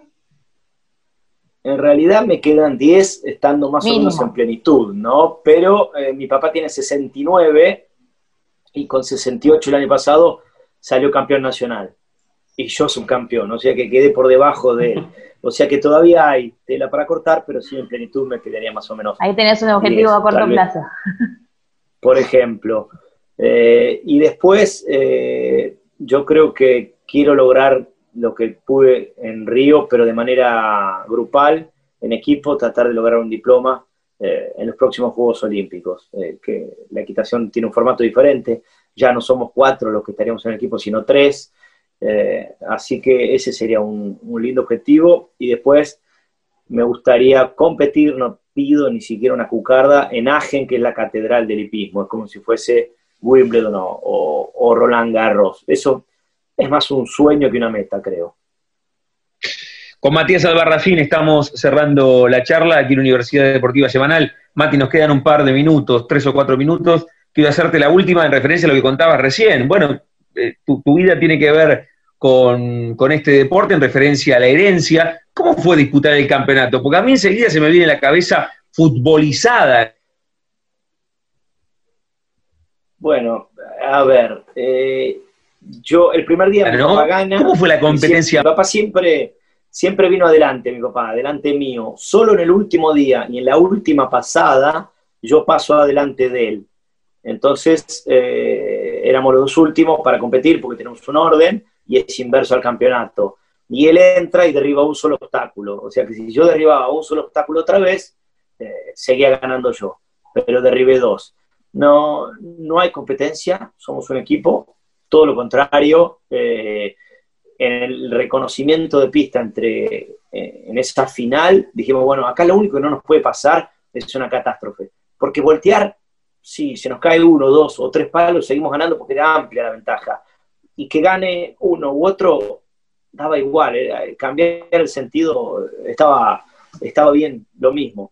Y que haya ganado él, eh, está bueno porque él sigue siendo un motivador, sigue queriendo montar todos los días, se iba a sumar el proyecto de esta gira previa para los Juegos Olímpicos. Eh, y me da esperanza a mí para ganar otros nacionales. Yo ya gané dos, este era su tercero, y él otro año más, o no sé si, si se le da. Y a mí sí, entonces está bien que la oportunidad la haya tomado él. Mati, agradecerte por, por este rato, eh, por hablar de, de, tu deporte, de los Juegos Olímpicos, de, de, este año que ha sido tan asiago, tan particular, más allá de, mirar la mitad del vaso lleno, y lo mejor, el año que viene estamos expectantes eh, y, y, y esperemos que, que llegues bien con tu compañero, como lo dijiste en el comienzo, ¿no? ¿Le hablas todos los días? ¿Se, se da ese, ese diálogo bien, bien estrecho con tu compañero?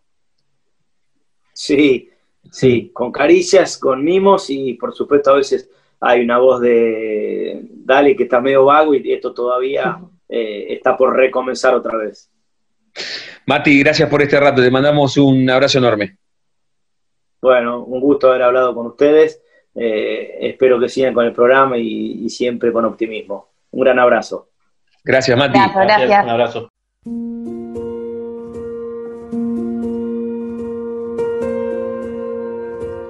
Momento literario en Universidad Deportiva Semanal de Rodolfo Braselli a los 27 minutos.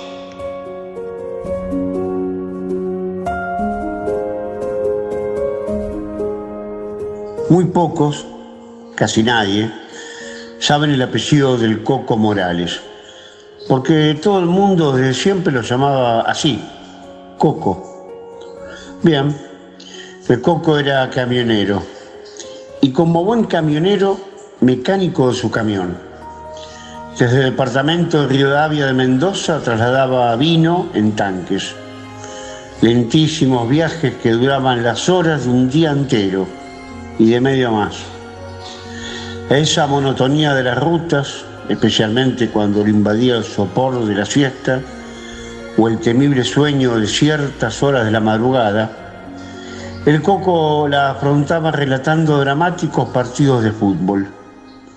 Estaba equipado para eso. Sobre la visera de su camión tenía un micrófono. Se lo había fabricado a partir de un colador en desuso. Para sus transmisiones había armado su propio campeonato, su fixture. Las alternativas de ese campeonato digitadas por él no coincidían para nada con las del campeonato real. En cierta forma, el Coco Morales era el azar, es decir, el dios de esos torneos. El equipo de sus amores, Independiente de Avellaneda, siempre estaba prendido entre los punteros y ganaba por lo menos dos campeonatos de cada tres. Los ganaba heroicamente, remontando resultados inverosímiles. una de las finales, precisamente contra Racing de Avellaneda, Independiente evadió un 4 a 0 del primer tiempo. Cuando faltaban 10 minutos, todavía iba perdiendo 4 a 2. El 5 a 4 se concretó con dos goles en el tiempo de alargue. Todo es posible en el fútbol y más si el Dios que lo digita es el Coco Morales.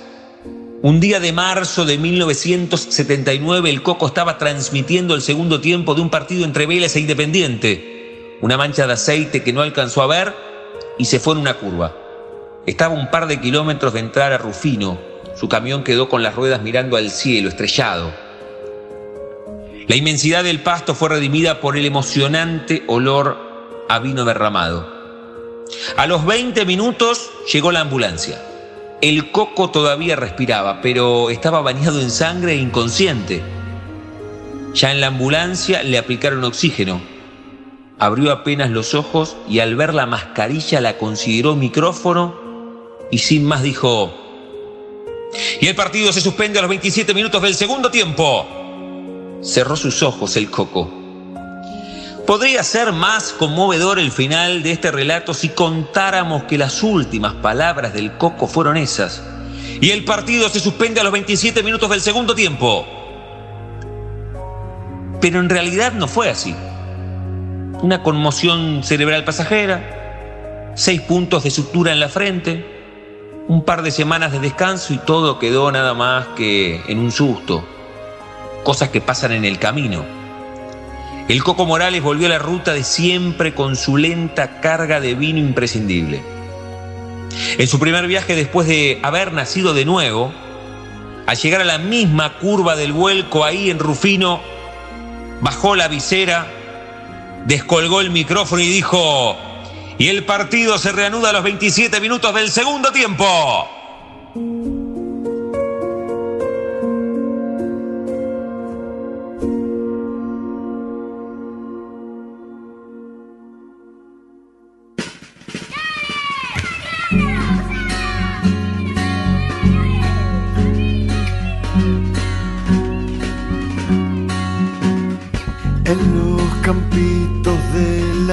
La chacarita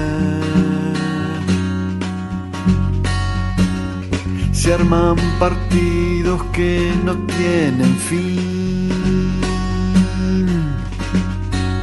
Las camisetas flacas como botijas van pateando la luna hasta el cante gris. En los campitos de la chacarita, trepado a un árbol vive un niño relator que va armando jugadas con su fantasía. Y a la cancha vacía de pasión. Sale Roberto barriendo la marca Marcelo que pide Marcelo que avanza, ya pisa el área, lo cruza el zaguero, amaga, se quiebra, lo deja en el suelo y tira igual, apenas desviado. Se viene otro centro, se viene peligro, peligro, sacan a media, se manda techera, le gana la espalda, pegó de primera, el córner nos salvamos de milagro.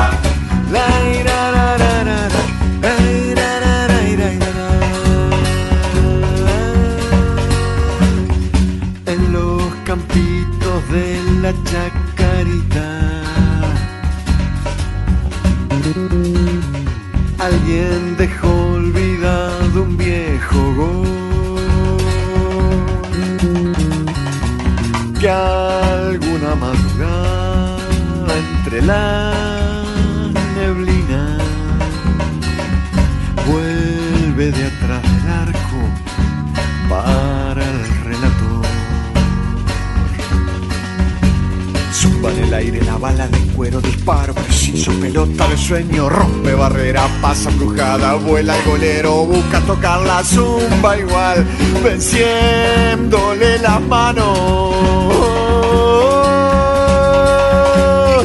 ¿Quién pudiera detener el tiempo en este instante? ¿Quién pudiera prolongar el grito interminable?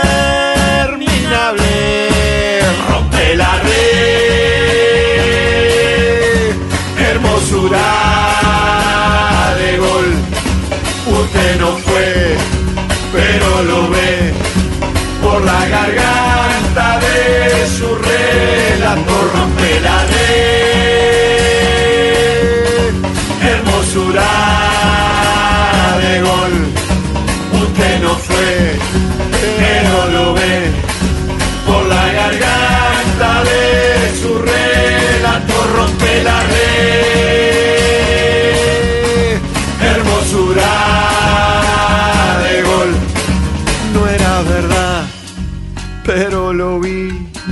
trepado a un árbol aquel día. Yo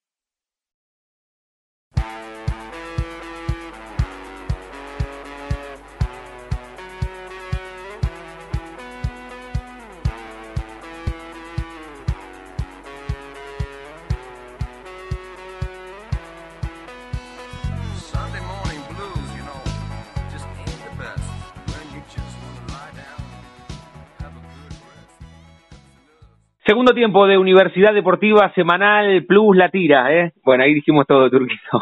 Ahí dijimos todo. Bueno, segunda hora, aquí estamos con Turco Madronial, con Juli Sampaoli, luego de haber disfrutado hace un ratito nada más la charla con Matías Albarracín, representante argentino en los próximos Juegos Olímpicos, de haber escuchado el cuento que leímos junto a Mario Arteca en ese momento literario de todos los sábados por la noche, domingo por la madrugada, en este caso a los 27 minutos de Rodolfo Bracel, un abrazo enorme al amigo Juancito de Vega, que edita no solamente el cuento del sábado, sino ese puzzle sonoro que presentamos los miércoles a la medianoche, que es Lee Escuchando, hace 25 semanas que comenzamos con aquel cuento Encender una hoguera de Jack London. Tramo final de Universidad Deportiva Semanal, ya hablamos bastante de fútbol de la Copa Libertadores, con Juli, con el Turco, hablamos con Julián Hernández, Boca y de River, hablamos de gimnasia y estudiantes en el masculino con Mariano Crespo y con el Gorrión Bianchi respectivamente, hablamos del femenino de gimnasia y de Cambaceres con Vero Córdoba, por supuesto Juli Sampaoli nos contó de estudiantes, también con Anto Filipín, hablamos de San Carlos, si les parece, para seguir con el fútbol y ya cerramos la página fútbol y después nos vamos al polideportivo, escuchamos lo que dejó el fin de semana, el fin de semana, estamos en el corazón del fin de semana, como cuenta Juli, pero hace un pequeño resumen del fútbol internacional nuestro especialista, el Pumita Damián Gaspari. ¿Cómo están compañeros? Eh, vamos a hablar un poco del fútbol europeo, porque las ligas más importantes de Europa, después de tanto tiempo de parates y el, el problema con la pandemia, han regresado en su mayoría todas ya con competencia oficial. Entre lo más destacado de la liga inglesa en la segunda fecha, el Leeds de Barcelo Bielsa consiguió la primera victoria, 4 a 3 frente al Fulham, luego de haber perdido en la primera fecha también 4 a 3 los partidos que juegue el Leeds, totalmente recomendados porque Bielsa plantea como siempre a matar o morir. Partidos de ida y vuelta que han tenido muchos goles eh, siete goles en ambos partidos, primeros tres puntos en la Premier League del lead de Marcelo Bielsa en los partidos más destacados de la liga inglesa. El Manchester United va a enfrentar el día domingo al Crystal Palace, el Arsenal al West Ham, el Chelsea con el Liverpool. Tenemos clásico en la segunda fecha del fútbol inglés en el partido más destacado del día domingo y el Manchester City va a visitar al Wolverhampton. Por el lado de España se viene el debut en la segunda fecha recién del Real Madrid, el campeón defensor va a enfrentar a Real Sociedad. Recordemos que Barcelona recién va a comenzar a competir por la Liga Española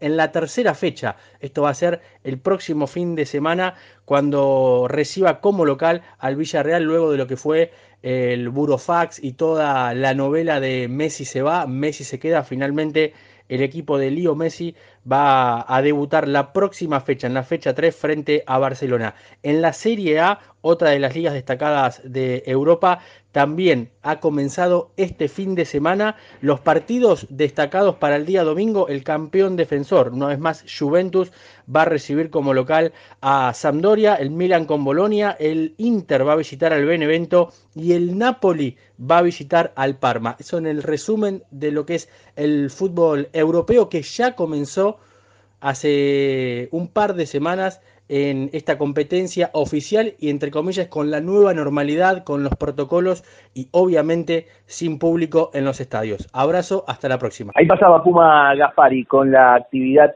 del fútbol internacional. Momento ahora de volver a ser Argentina, hablar de Racing, hablar de San Lorenzo y de Independiente. Nos los cuenta Chicho Finocchio. Sí, ¿qué tal? ¿Cómo están? ¿Cómo andan? Espero que se encuentren muy bien. Hablemos un poco de Independiente, que fue una semana no con muchas noticias en el equipo de Avellaneda. Sigue buscando arquero.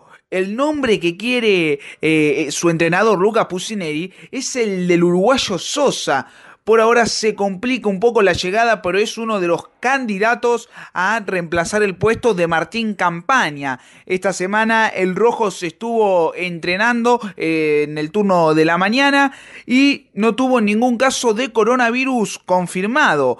Si les parece, nos cruzamos de vereda y hablamos un poco de Racing, que comenzó con el pie izquierdo la Copa Libertadores perdiendo 1 a 0 contra Nacional de local en el cilindro de, Avellaneda. El club perdió 1 a 0 con gol de, de la bandina Vergesio ya igualmente se prepara para el próximo partido que tiene por competencia internacional, que va a ser el próximo viernes de visitante contra Alianza Lima. Por último, hablemos de San Lorenzo, que comenzó este fin de semana con una mala noticia, la baja de Andrés Herrera, que tuvo una fractura en el peroné izquierdo. Esto pasó en el entrenamiento del viernes, cuando chocó con, con el mellizo Ángel Romero. Por último, otra baja que tiene San Lorenzo, que es la de Ezequiel Ceruti. Si recuerdan, hace algunos programas nosotros hablábamos que se podía llegar a ir a España y que también había intereses de clubes de Brasil. Bueno, finalmente el Pocho Ceruti va a continuar la próxima temporada en Coritiba de Brasil. Va a ir a préstamos sin cargo y con una opción de compra de 1.400.000 dólares. Hasta ahí toda la información de Independiente Racing y San Lorenzo. Un saludo para todos. Chau. Ahí pasaba Chicho con Independiente Racing, San Lorenzo. Eh, me encanta esa onda, energía que le pone a sus informes. Vamos a escuchar ahora, si les parece, al fútbol más regional, más local. Eh, Juan Ignacio Amicusi nos cuenta lo más importante de Ensenada y de Berizo. ¿Qué tal compañeros? Para hablar de Cambaceres y Villa San Carlos, por el lado del rojo de Ensenada continúan las obras sobre la calle Sáenz Peña, dentro del predio del Estadio 12 de Octubre que pertenece a Defensores de Cambaceres,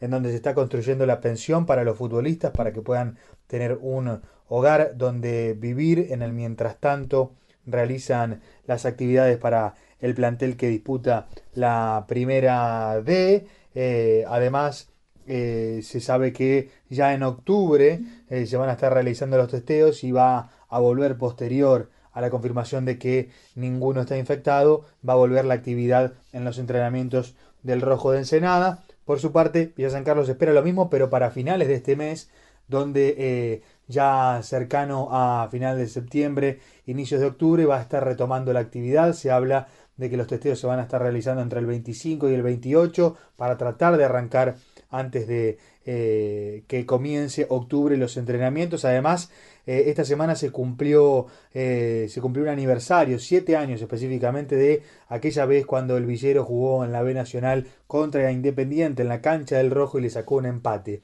Por su parte, Vivaldo, hablando con unos colegas, eh, se mostró eh, muy enojado respecto a la posibilidad de que se suspenda este torneo donde Villa San Carlos está siendo protagonista, está siendo protagonista de la B Metropolitana.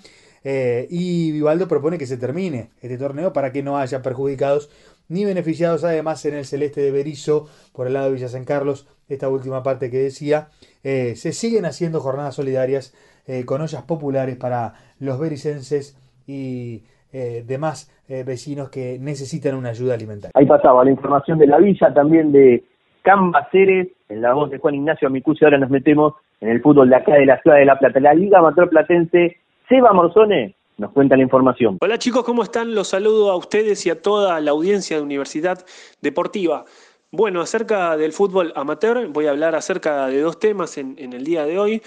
Recordamos que bueno, el coronavirus obviamente no da tregua y el fútbol de las ligas del interior comienza a quedar para el próximo año, sí, como escuchan bien, ya que eh, hay más de 130 ligas en todo el país que han decidido directamente postergar la competencia para el 2021. La situación de nuestra liga, la Liga Amateur Platense, recordamos que había presentado oportunamente hace unas semanas un protocolo para intentar volver en principio a los entrenamientos y esto lo presentó a las autoridades provinciales. Aún no recibió respuesta sobre esto. eh, por eso todavía está en duda, por un lado, la vuelta a los entrenamientos y sobre todo la vuelta a la actividad.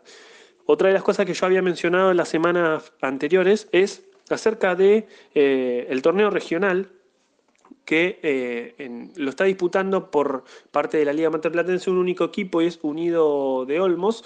Eh, el Consejo Federal eh, no lo anunció de manera oficial, pero todo indica que el torneo regional amateur también quedaría postergado para el año 2021. Así que veremos cómo sigue este tema con el transcurso de los días. Antes de cerrar, una, información en este caso un poco más alegre es acerca de la nueva ley de asociaciones civiles y mutuales de la provincia de Buenos Aires, que en principio fue ideada para que el Estado pueda asistir de manera más fluida a los clubes de barrio. eh, en las últimas horas fue votada y sancionada con las modificaciones solicitadas por el bloque opositor. Así que, eh, ¿qué hay que decir? Que finalmente es ley. La ley de asociaciones civiles y mutuales de la provincia de Buenos Aires se ha convertido en ley. Así que una buena noticia en lo que respecta al fútbol amateur. Por el momento esto es todo, compañeros. Nos estamos encontrando en una próxima salida. Bien, cerramos el bloque de fútbol. Igual en el medio tuvimos una muy pero muy linda charla con Matías Albarracín, el jinete, nuestro representante de equitación en los próximos Juegos Olímpicos. Bueno, nos quedó pendiente de la primera hora para seguir con el fútbol que Scaloni dio la lista de convocados. Primero que la FIFA confirmó que se puede jugar en nuestro continente y no lo pateó para el 2021. Y Scaloni dio la lista con algunas sorpresas. ¿Cómo, cómo la vieron la lista? Jugadores que, que llevan, bueno, ya algunas ratificaciones en este nuevo modelo de Scaloni, pensando en el próximo, iba a decir en el próximo mundial, sí, de larga, de larga data el próximo mundial, pero primero las eliminatorias. ¿Cómo lo vieron la lista? Y si tenés ahí, Turco, Juli, para repasar algunos nombres de lo que es la lista de Scaloni.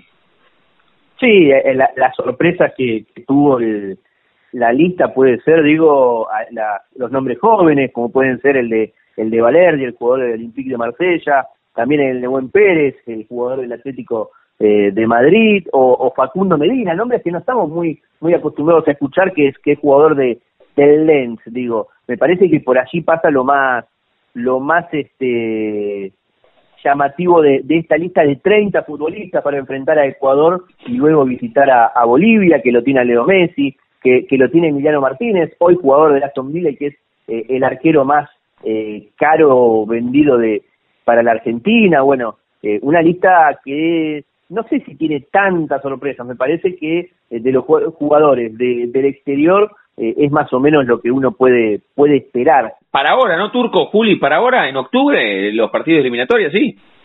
8 de octubre. Nada, nada. Claro, el jueves 8 de octubre Argentina recibe a Ecuador y el martes 13 viaja a Bolivia para disputar la segunda fecha. Bueno. Exacto. Pero bien, la, la, lista, bueno, son 30 jugadores, eh, de, todos de, del exterior, del fútbol extranjero. Eh, también lo que decía el turco, las sorteos son los más jóvenes, pero después hay, hay jugadores que ya se repiten, que ya eh, vienen en esta era de Scaloni eh, teniendo bastante continuidad, como Juan Foyt, eh, Lo Celso, bueno, está Messi, obviamente. Eh, obviamente digo, podría no estar, pero... Messi que, Messi que puede jugar porque porque dijo la Conmebol que había prescribido la sanción, ¿no? Hubo una pandemia en el medio, es extraño todo lo que sucede, ¿eh? es extraño. La Conmebol tiene unas reglas. Son la sí, sí, sí, porque- también, porque lo salario. Porque lo hay pusieron- bastantes jugadores para seguir.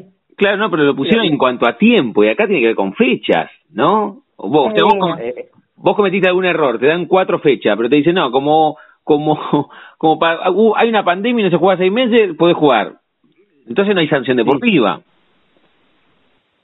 Sí, sí, sí, no, no, es, es, es, es extraño este, después de, de pasar este todo eso en el medio que, que le hayan levantado, digo, también teniendo en cuenta que es Leo Messi, digo, tam- me- no sé si, si le pasaba, no por desmerecer, pero digo, algún jugador de, de Bolivia, si pasaba lo mismo, eh, lo, se lo hacían cumplir capaz. Y, y en esa lista donde faltan dos, dos referentes, este, Di María y, y el Cunagüero, digo el Cunagüero porque se está recuperando una lesión y Di María porque me parece que viene saliendo, no me parece, viene saliendo también de, de un positivo de COVID, si no Claro. es muy probable que, que estuviesen en la lista porque Pero está, es- eh, no, no, no, no la tengo en María memoria, Cunha- Turco. ¿Está Leandro Paredes en la lista? está Leandro Paredes, Entonces- Rodríguez, Entonces Hoy, la, Palacios, Volvió el Papu Gómez. entonces la excusa para la excusa de COVID-19 no corre, porque Paredes tuvo COVID como Di María. pues, tenés razón, sí, sí, sí. Y juegan en el mismo equipo, y juegan en el mismo equipo Juegan- aparte, finalistas de la equipo, Champions. Me parece, de- me parece que Di María es de ese, poco, de ese grupo que, que va a intentar Scaloni, salvo que meta cuatro goles por partido, no convocarlo porque es de la vieja guardia. Sí, este, el único que quedó de esa vieja guardia Otamendi. Y Messi. Y Messi que, que bueno, que se... se- está Joaquín Correa, el ex estudiante también de la Lazio. Además Sí. de Juan Foyt. Sí. 30, ¿no? bueno. Qué raro, qué raro que la, la Conmebol no, no amplió ese número como en la Libertadores, qué sé yo, en vez de 30, 40, 45, 50, por un, un brote en el medio. el, el problema es, eh, es también que, que tienen que venir desde Europa. Cuanto más movimiento haya desde Europa, más posibilidades de, de contagio este, va a haber, digo, de- desde Europa hacia acá y de, y de acá hacia Europa. Digo, cuanto más movimiento hay, está este, ya sabido que, que el movimiento hace que, que Sí, el sí, virus, por supuesto. este, sea más, más peligroso. Bueno, la lista de Scaloni pensando en estos partidos, la Argentina comenzando su ruta rumbo a la próxima cita ecuménica, rumbo al próximo mundial.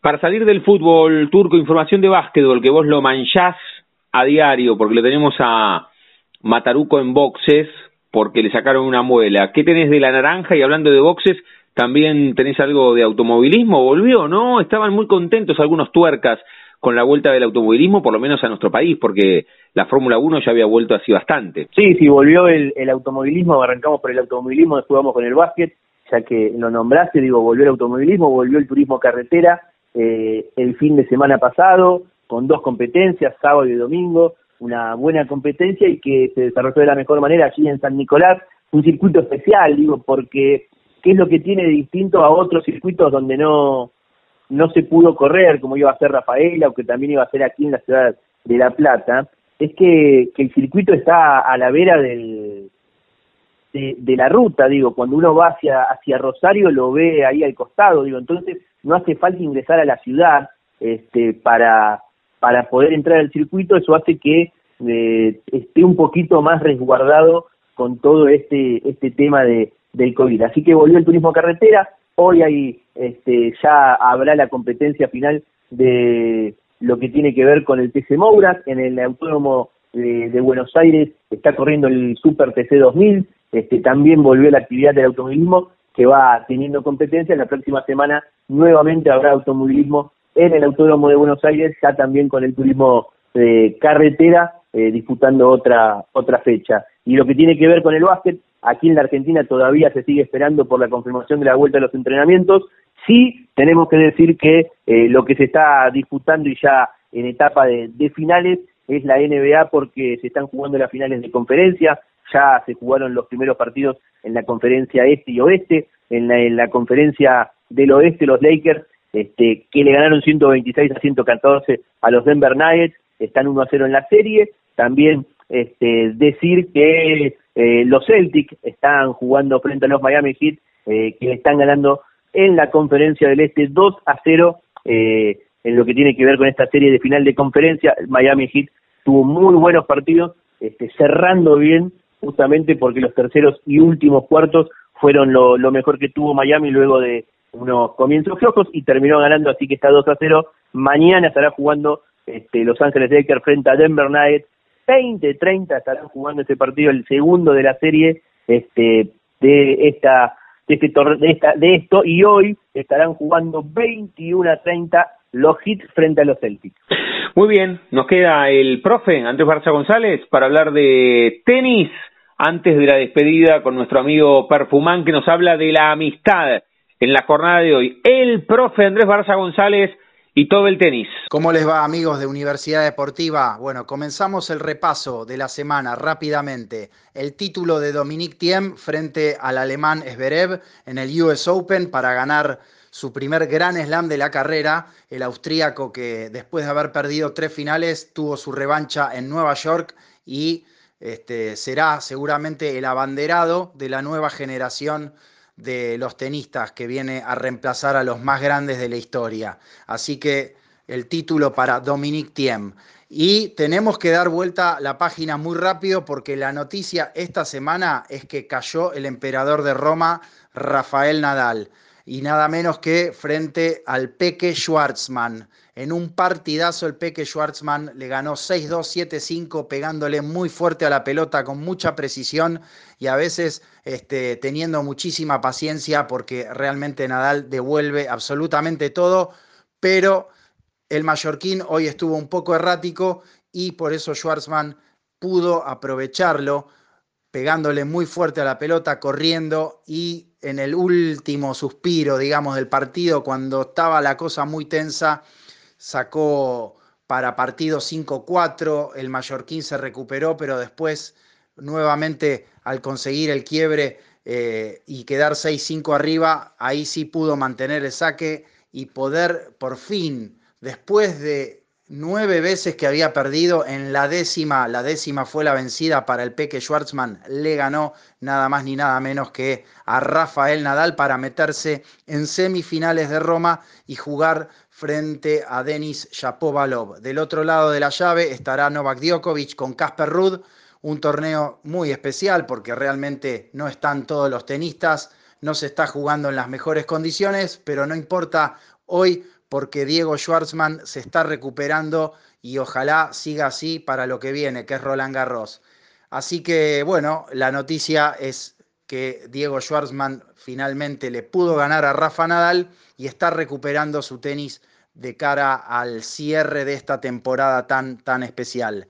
Será hasta la semana que viene, ya con la previa del cuadro principal de Roland Garros, que comienza con su clasificación en el día lunes y que tendrá seguramente a cinco tenistas argentinos en el cuadro principal. Vamos a ver cómo llega el Peque Schwarzman después de esta gran actuación en Roma. Les mando un abrazo a todos, cuídense y arriba Derchi. Estamos cerrando esta nueva edición de Universidad Deportiva Semanal, aquí en el aire de la primera radio pública en el país, en el aire, en la vieja compañera de emociones, en el aire de Radio Universidad. ¿Nos queda algo antes del cierre? Pensando en la próxima semana, tenemos otra vez Copa Libertadores, cada vez más cerca de las eliminatorias. Juli, Turco, antes del cierre con el amigo Perfuman. Yo me quedo con algo que sucedió esta, esta, esta semana, eh, antes de olvidarnos, hay una información que nos manda eh, Juan Santiago Camaño, Sí. Eh, se está disputando el, el, la Diamond League, la competencia de atletismo que va pasando por los países. En el salto con, con Garrocha se, se batió el récord mundial. Luego de 26 años, Armando Duplantis, el eh, saltador francés. Me encanta ese deporte, me encanta. Puedo estar horas. ¿Cuánto? 6.15. 6.15, récord histórico mundial. Récord mundial, récord eh, también de, bueno, del campeonato, por supuesto. Mándame el link que de- quiero verlo, mándame el link. Me encanta ese deporte, me engancho mucho. Qué difícil que es hacer eso. Pero es, es maravilloso. 26 años que no se- Sí. Sí, es, es, es- es Llegarán a... complicado. eh, Turco, viste que se hacen proyecciones como que el dedo chiquito del pie de acá a dos millones de años no va a existir más, ¿lo sabían eso? No va a existir más. El dedo chiquito del pie, en la evolución del hombre, te digo en serio, Ay, no. sí, sí, no va a existir, de acá a dos millones de Estoy años. bueno. enterando. Estás enterando, increíble. Bueno, esa es la proyección. De acá a 15, 20 o 50 años, un humano en Garrocha, ¿podrá saltar 8 metros, turco, o imposible? No sé, me parece, me parece, eh, no sé si imposible, pero, pero difícil. Digo, los, los récords hoy se van dando de a muy poquito. Digo, este récord 26 años se tardó en, en poder batirlo. Digo, y, y así van pasando con todos los récords. Eh, digo, los 100 metros llanos este, tiene que aparecer un, un fenómeno como Usain Bolt para que se se, se dilapiden todos los, los récords porque si no pasa bastante tiempo digo es muy de a poquito que el atletismo va teniendo eh, nuevos nuevos récords digo eh, es difícil eh, superarse ya en en un nivel digo 8 metros me parece muchísimo eh, capaz que en 20 años como vos decís eh, y estamos en 6.15 ahora 6.30 capaz que están saltando Un 6.30, llegamos a un 6.30. No pueden pasar 26 años. El anterior, eh, ¿cuál, el, el anterior récord, ¿cuál fue? 6.13 era Ah, dos centímetros nada más. No, Ah, se. Es de, es de muy poquito, ¿no? Me quiero morir. Estábamos, bueno, ¿sabés lo que entrenó el chabón ese? Es que son así los récords, como en natación, que son segundos más o milésimas de segundo. ¡Qué locura! ¿Y de dónde me dijiste que era, turco? Francés, Armando Plantis. Siempre están, ¿eh? 20 De- años tiene. después igual le sacan las medallas como al del Tour de Francia. A Lance Armstrong. Le sacaron todas las medallas al tipo, pobre. Tour de France que está este hoy hoy por la mañana va a estar corriéndose la, la etapa final. ya Ah, vos sabés mucho de esto, turco, como la vuelta de San Juan. Se, va a estar corriendo. Eh, Pogacar es- va a ser el campeón porque ya tiene un, este, un- una distancia este, considerable, así que, que el esloveno va a ser el, el campeón de- del Tour de France.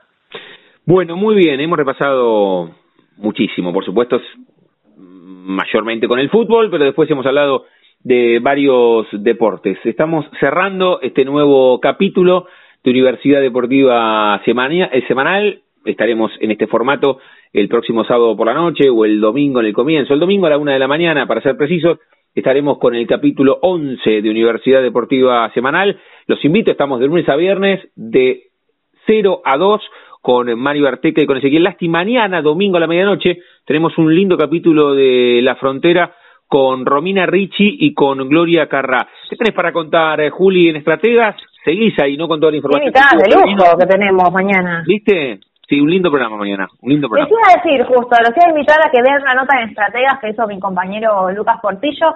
Yo les había contado que Gabriela Hipólito, la, la joven jugadora de la selección argentina, se fue a jugar a la Juventus y al parecer era la primera jugadora en el fútbol italiano. Y descubrimos que no, que hay una jugadora argentina hace muchísimos años, se llama Jessica Menin.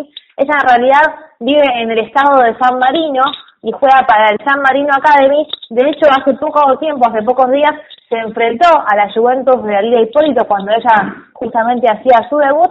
Eh, Jessica Menin es capitana de San Marino Academy, que ganó el reconocimiento de su club, está hace muchísimos años en, en el viejo continente y ella viene de Conesa, ¿sí? de la ciudad acá de la provincia de Buenos Aires, en el noroeste.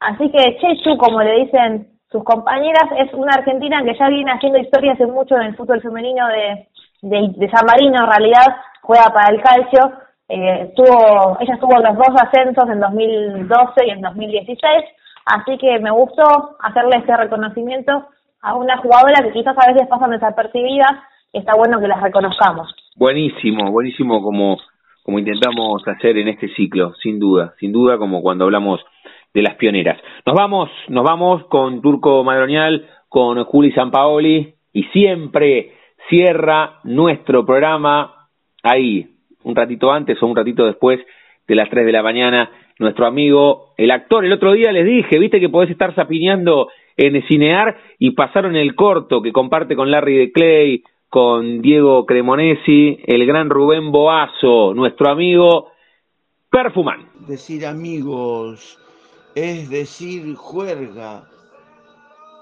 El amigo es como el hermano de la calle, del barrio, de la escuela, del secundario.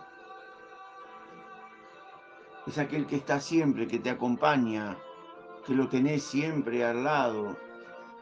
Bueno, vamos, vamos con los amigos. Con Rubén Daliota o Turusa, porque el viejo era un tano un Tano y le decían Turusa y la verdad que nunca, nunca averigüé por qué. Era con él, estudiamos en el primario, era el de la esquina, el de 23 y 36. Con él hicimos el primario. Con él haremos peleado, espalda con espalda, por bolitas, por figuritas, porque sí, por jugar al fútbol, por ir a la cancha, por putear a alguien yo seguí estudiando comercial, me recibí de perito mercantil en 8 y 38. Él se recibió de maestro mayor de obra en el industrial de uno. Y un día me llevó a trabajar, él era maestro mayor de obra y trabajaba en una empresa de electromecánica en Salta. Era ahí en Camposanto, pegado a Güemes, que era la segunda ciudad más importante después de la ciudad de Salta, y estaríamos a 45 kilómetros de la ciudad de Salta. Y en Camposanto se había hecho una estación transformadora de electricidad nueva, nueva, nueva. Y vos yendo por un camino así, yendo a Camposanto, te encontrabas con, con un gran, un gran ombú donde había descansado Güemes ahí la pasamos bárbaro, la pasamos bárbaro, éramos, teníamos 20 años y es como uno dijo, éramos unos depredadores y la pasamos bárbaro, bárbaro, bárbaro. Con Rubén vivimos cosas muy, muy bellas. Con ese andar aparece Armando Urcade él vivía en 8, 35 y 36 en un departamento grande con la madre y dos tías viejas, tres hermanas mayores que nosotros. Y me acuerdo que un día nos enseñaron, me enseñaron a mí a jugar al truco, una de las hermanas. Con Armando íbamos a la cancha a ver al lobo, nos hemos ido de vacaciones a recitales, a las marchas, a los bailes importantes empezaron. Con él nos fuimos a Brasil, anduvimos por Copacabana, por Ipanema, fue Armando, Chicho, Chicho, Chicho, Jorge Mateo, el gringo, Juan, Juan Amado, el loco, el loco Mesa, Jorge Mesa, éramos, éramos una banda, éramos una banda de rock que vivimos cosas bárbaras, bárbaras, bárbaras, bárbaras. Es increíble, cambiábamos dólares, 100 dólares y éramos ricos, ricos, ricos, ricos. Viajamos en avión. La verdad que lo único que teníamos que hacer era sonreír, sonreír, sonreír. Qué tiempo, qué tiempo. Así un día viene Daniel Humberto Godoy, que se vino a vivir al lado de la casa de mis viejos. Ya estábamos en 24, 36 y 37. Jugábamos al fútbol ahí en la esquina de 24 y 37. Y Daniel era como era como un mediocampista, esto que te mete la pierna, que era como el colombiano Mancilla, este que está ahora en gimnasia, que la pelota pasa, pero vos no. Un sábado a la madrugada habíamos salido de Sidarta, ahí en 47 y 14, y Daniel andaba en moto, habíamos tomado un poco de más, o de más, mucho, y no podía manejarla, me dice Daniel. No la puedo manejar a la moto, no la puedo. Salimos y yo le digo, yo te, yo te guío, yo te guío, subí, subí, arrancala. Y yo con el peso del cuerpo iba doblando y enderezaba y volvía a doblar. Y así un día llegamos, en un momento, digo, en un momento llegamos a, a diagonal 73 y 43 y se nos cruza un taxi, le pegué el grito, Daniel, el taxi, y me termina diciendo, ¿qué taxi? ¿Qué taxi? Con Daniel vivimos mil cosas, mil cosas.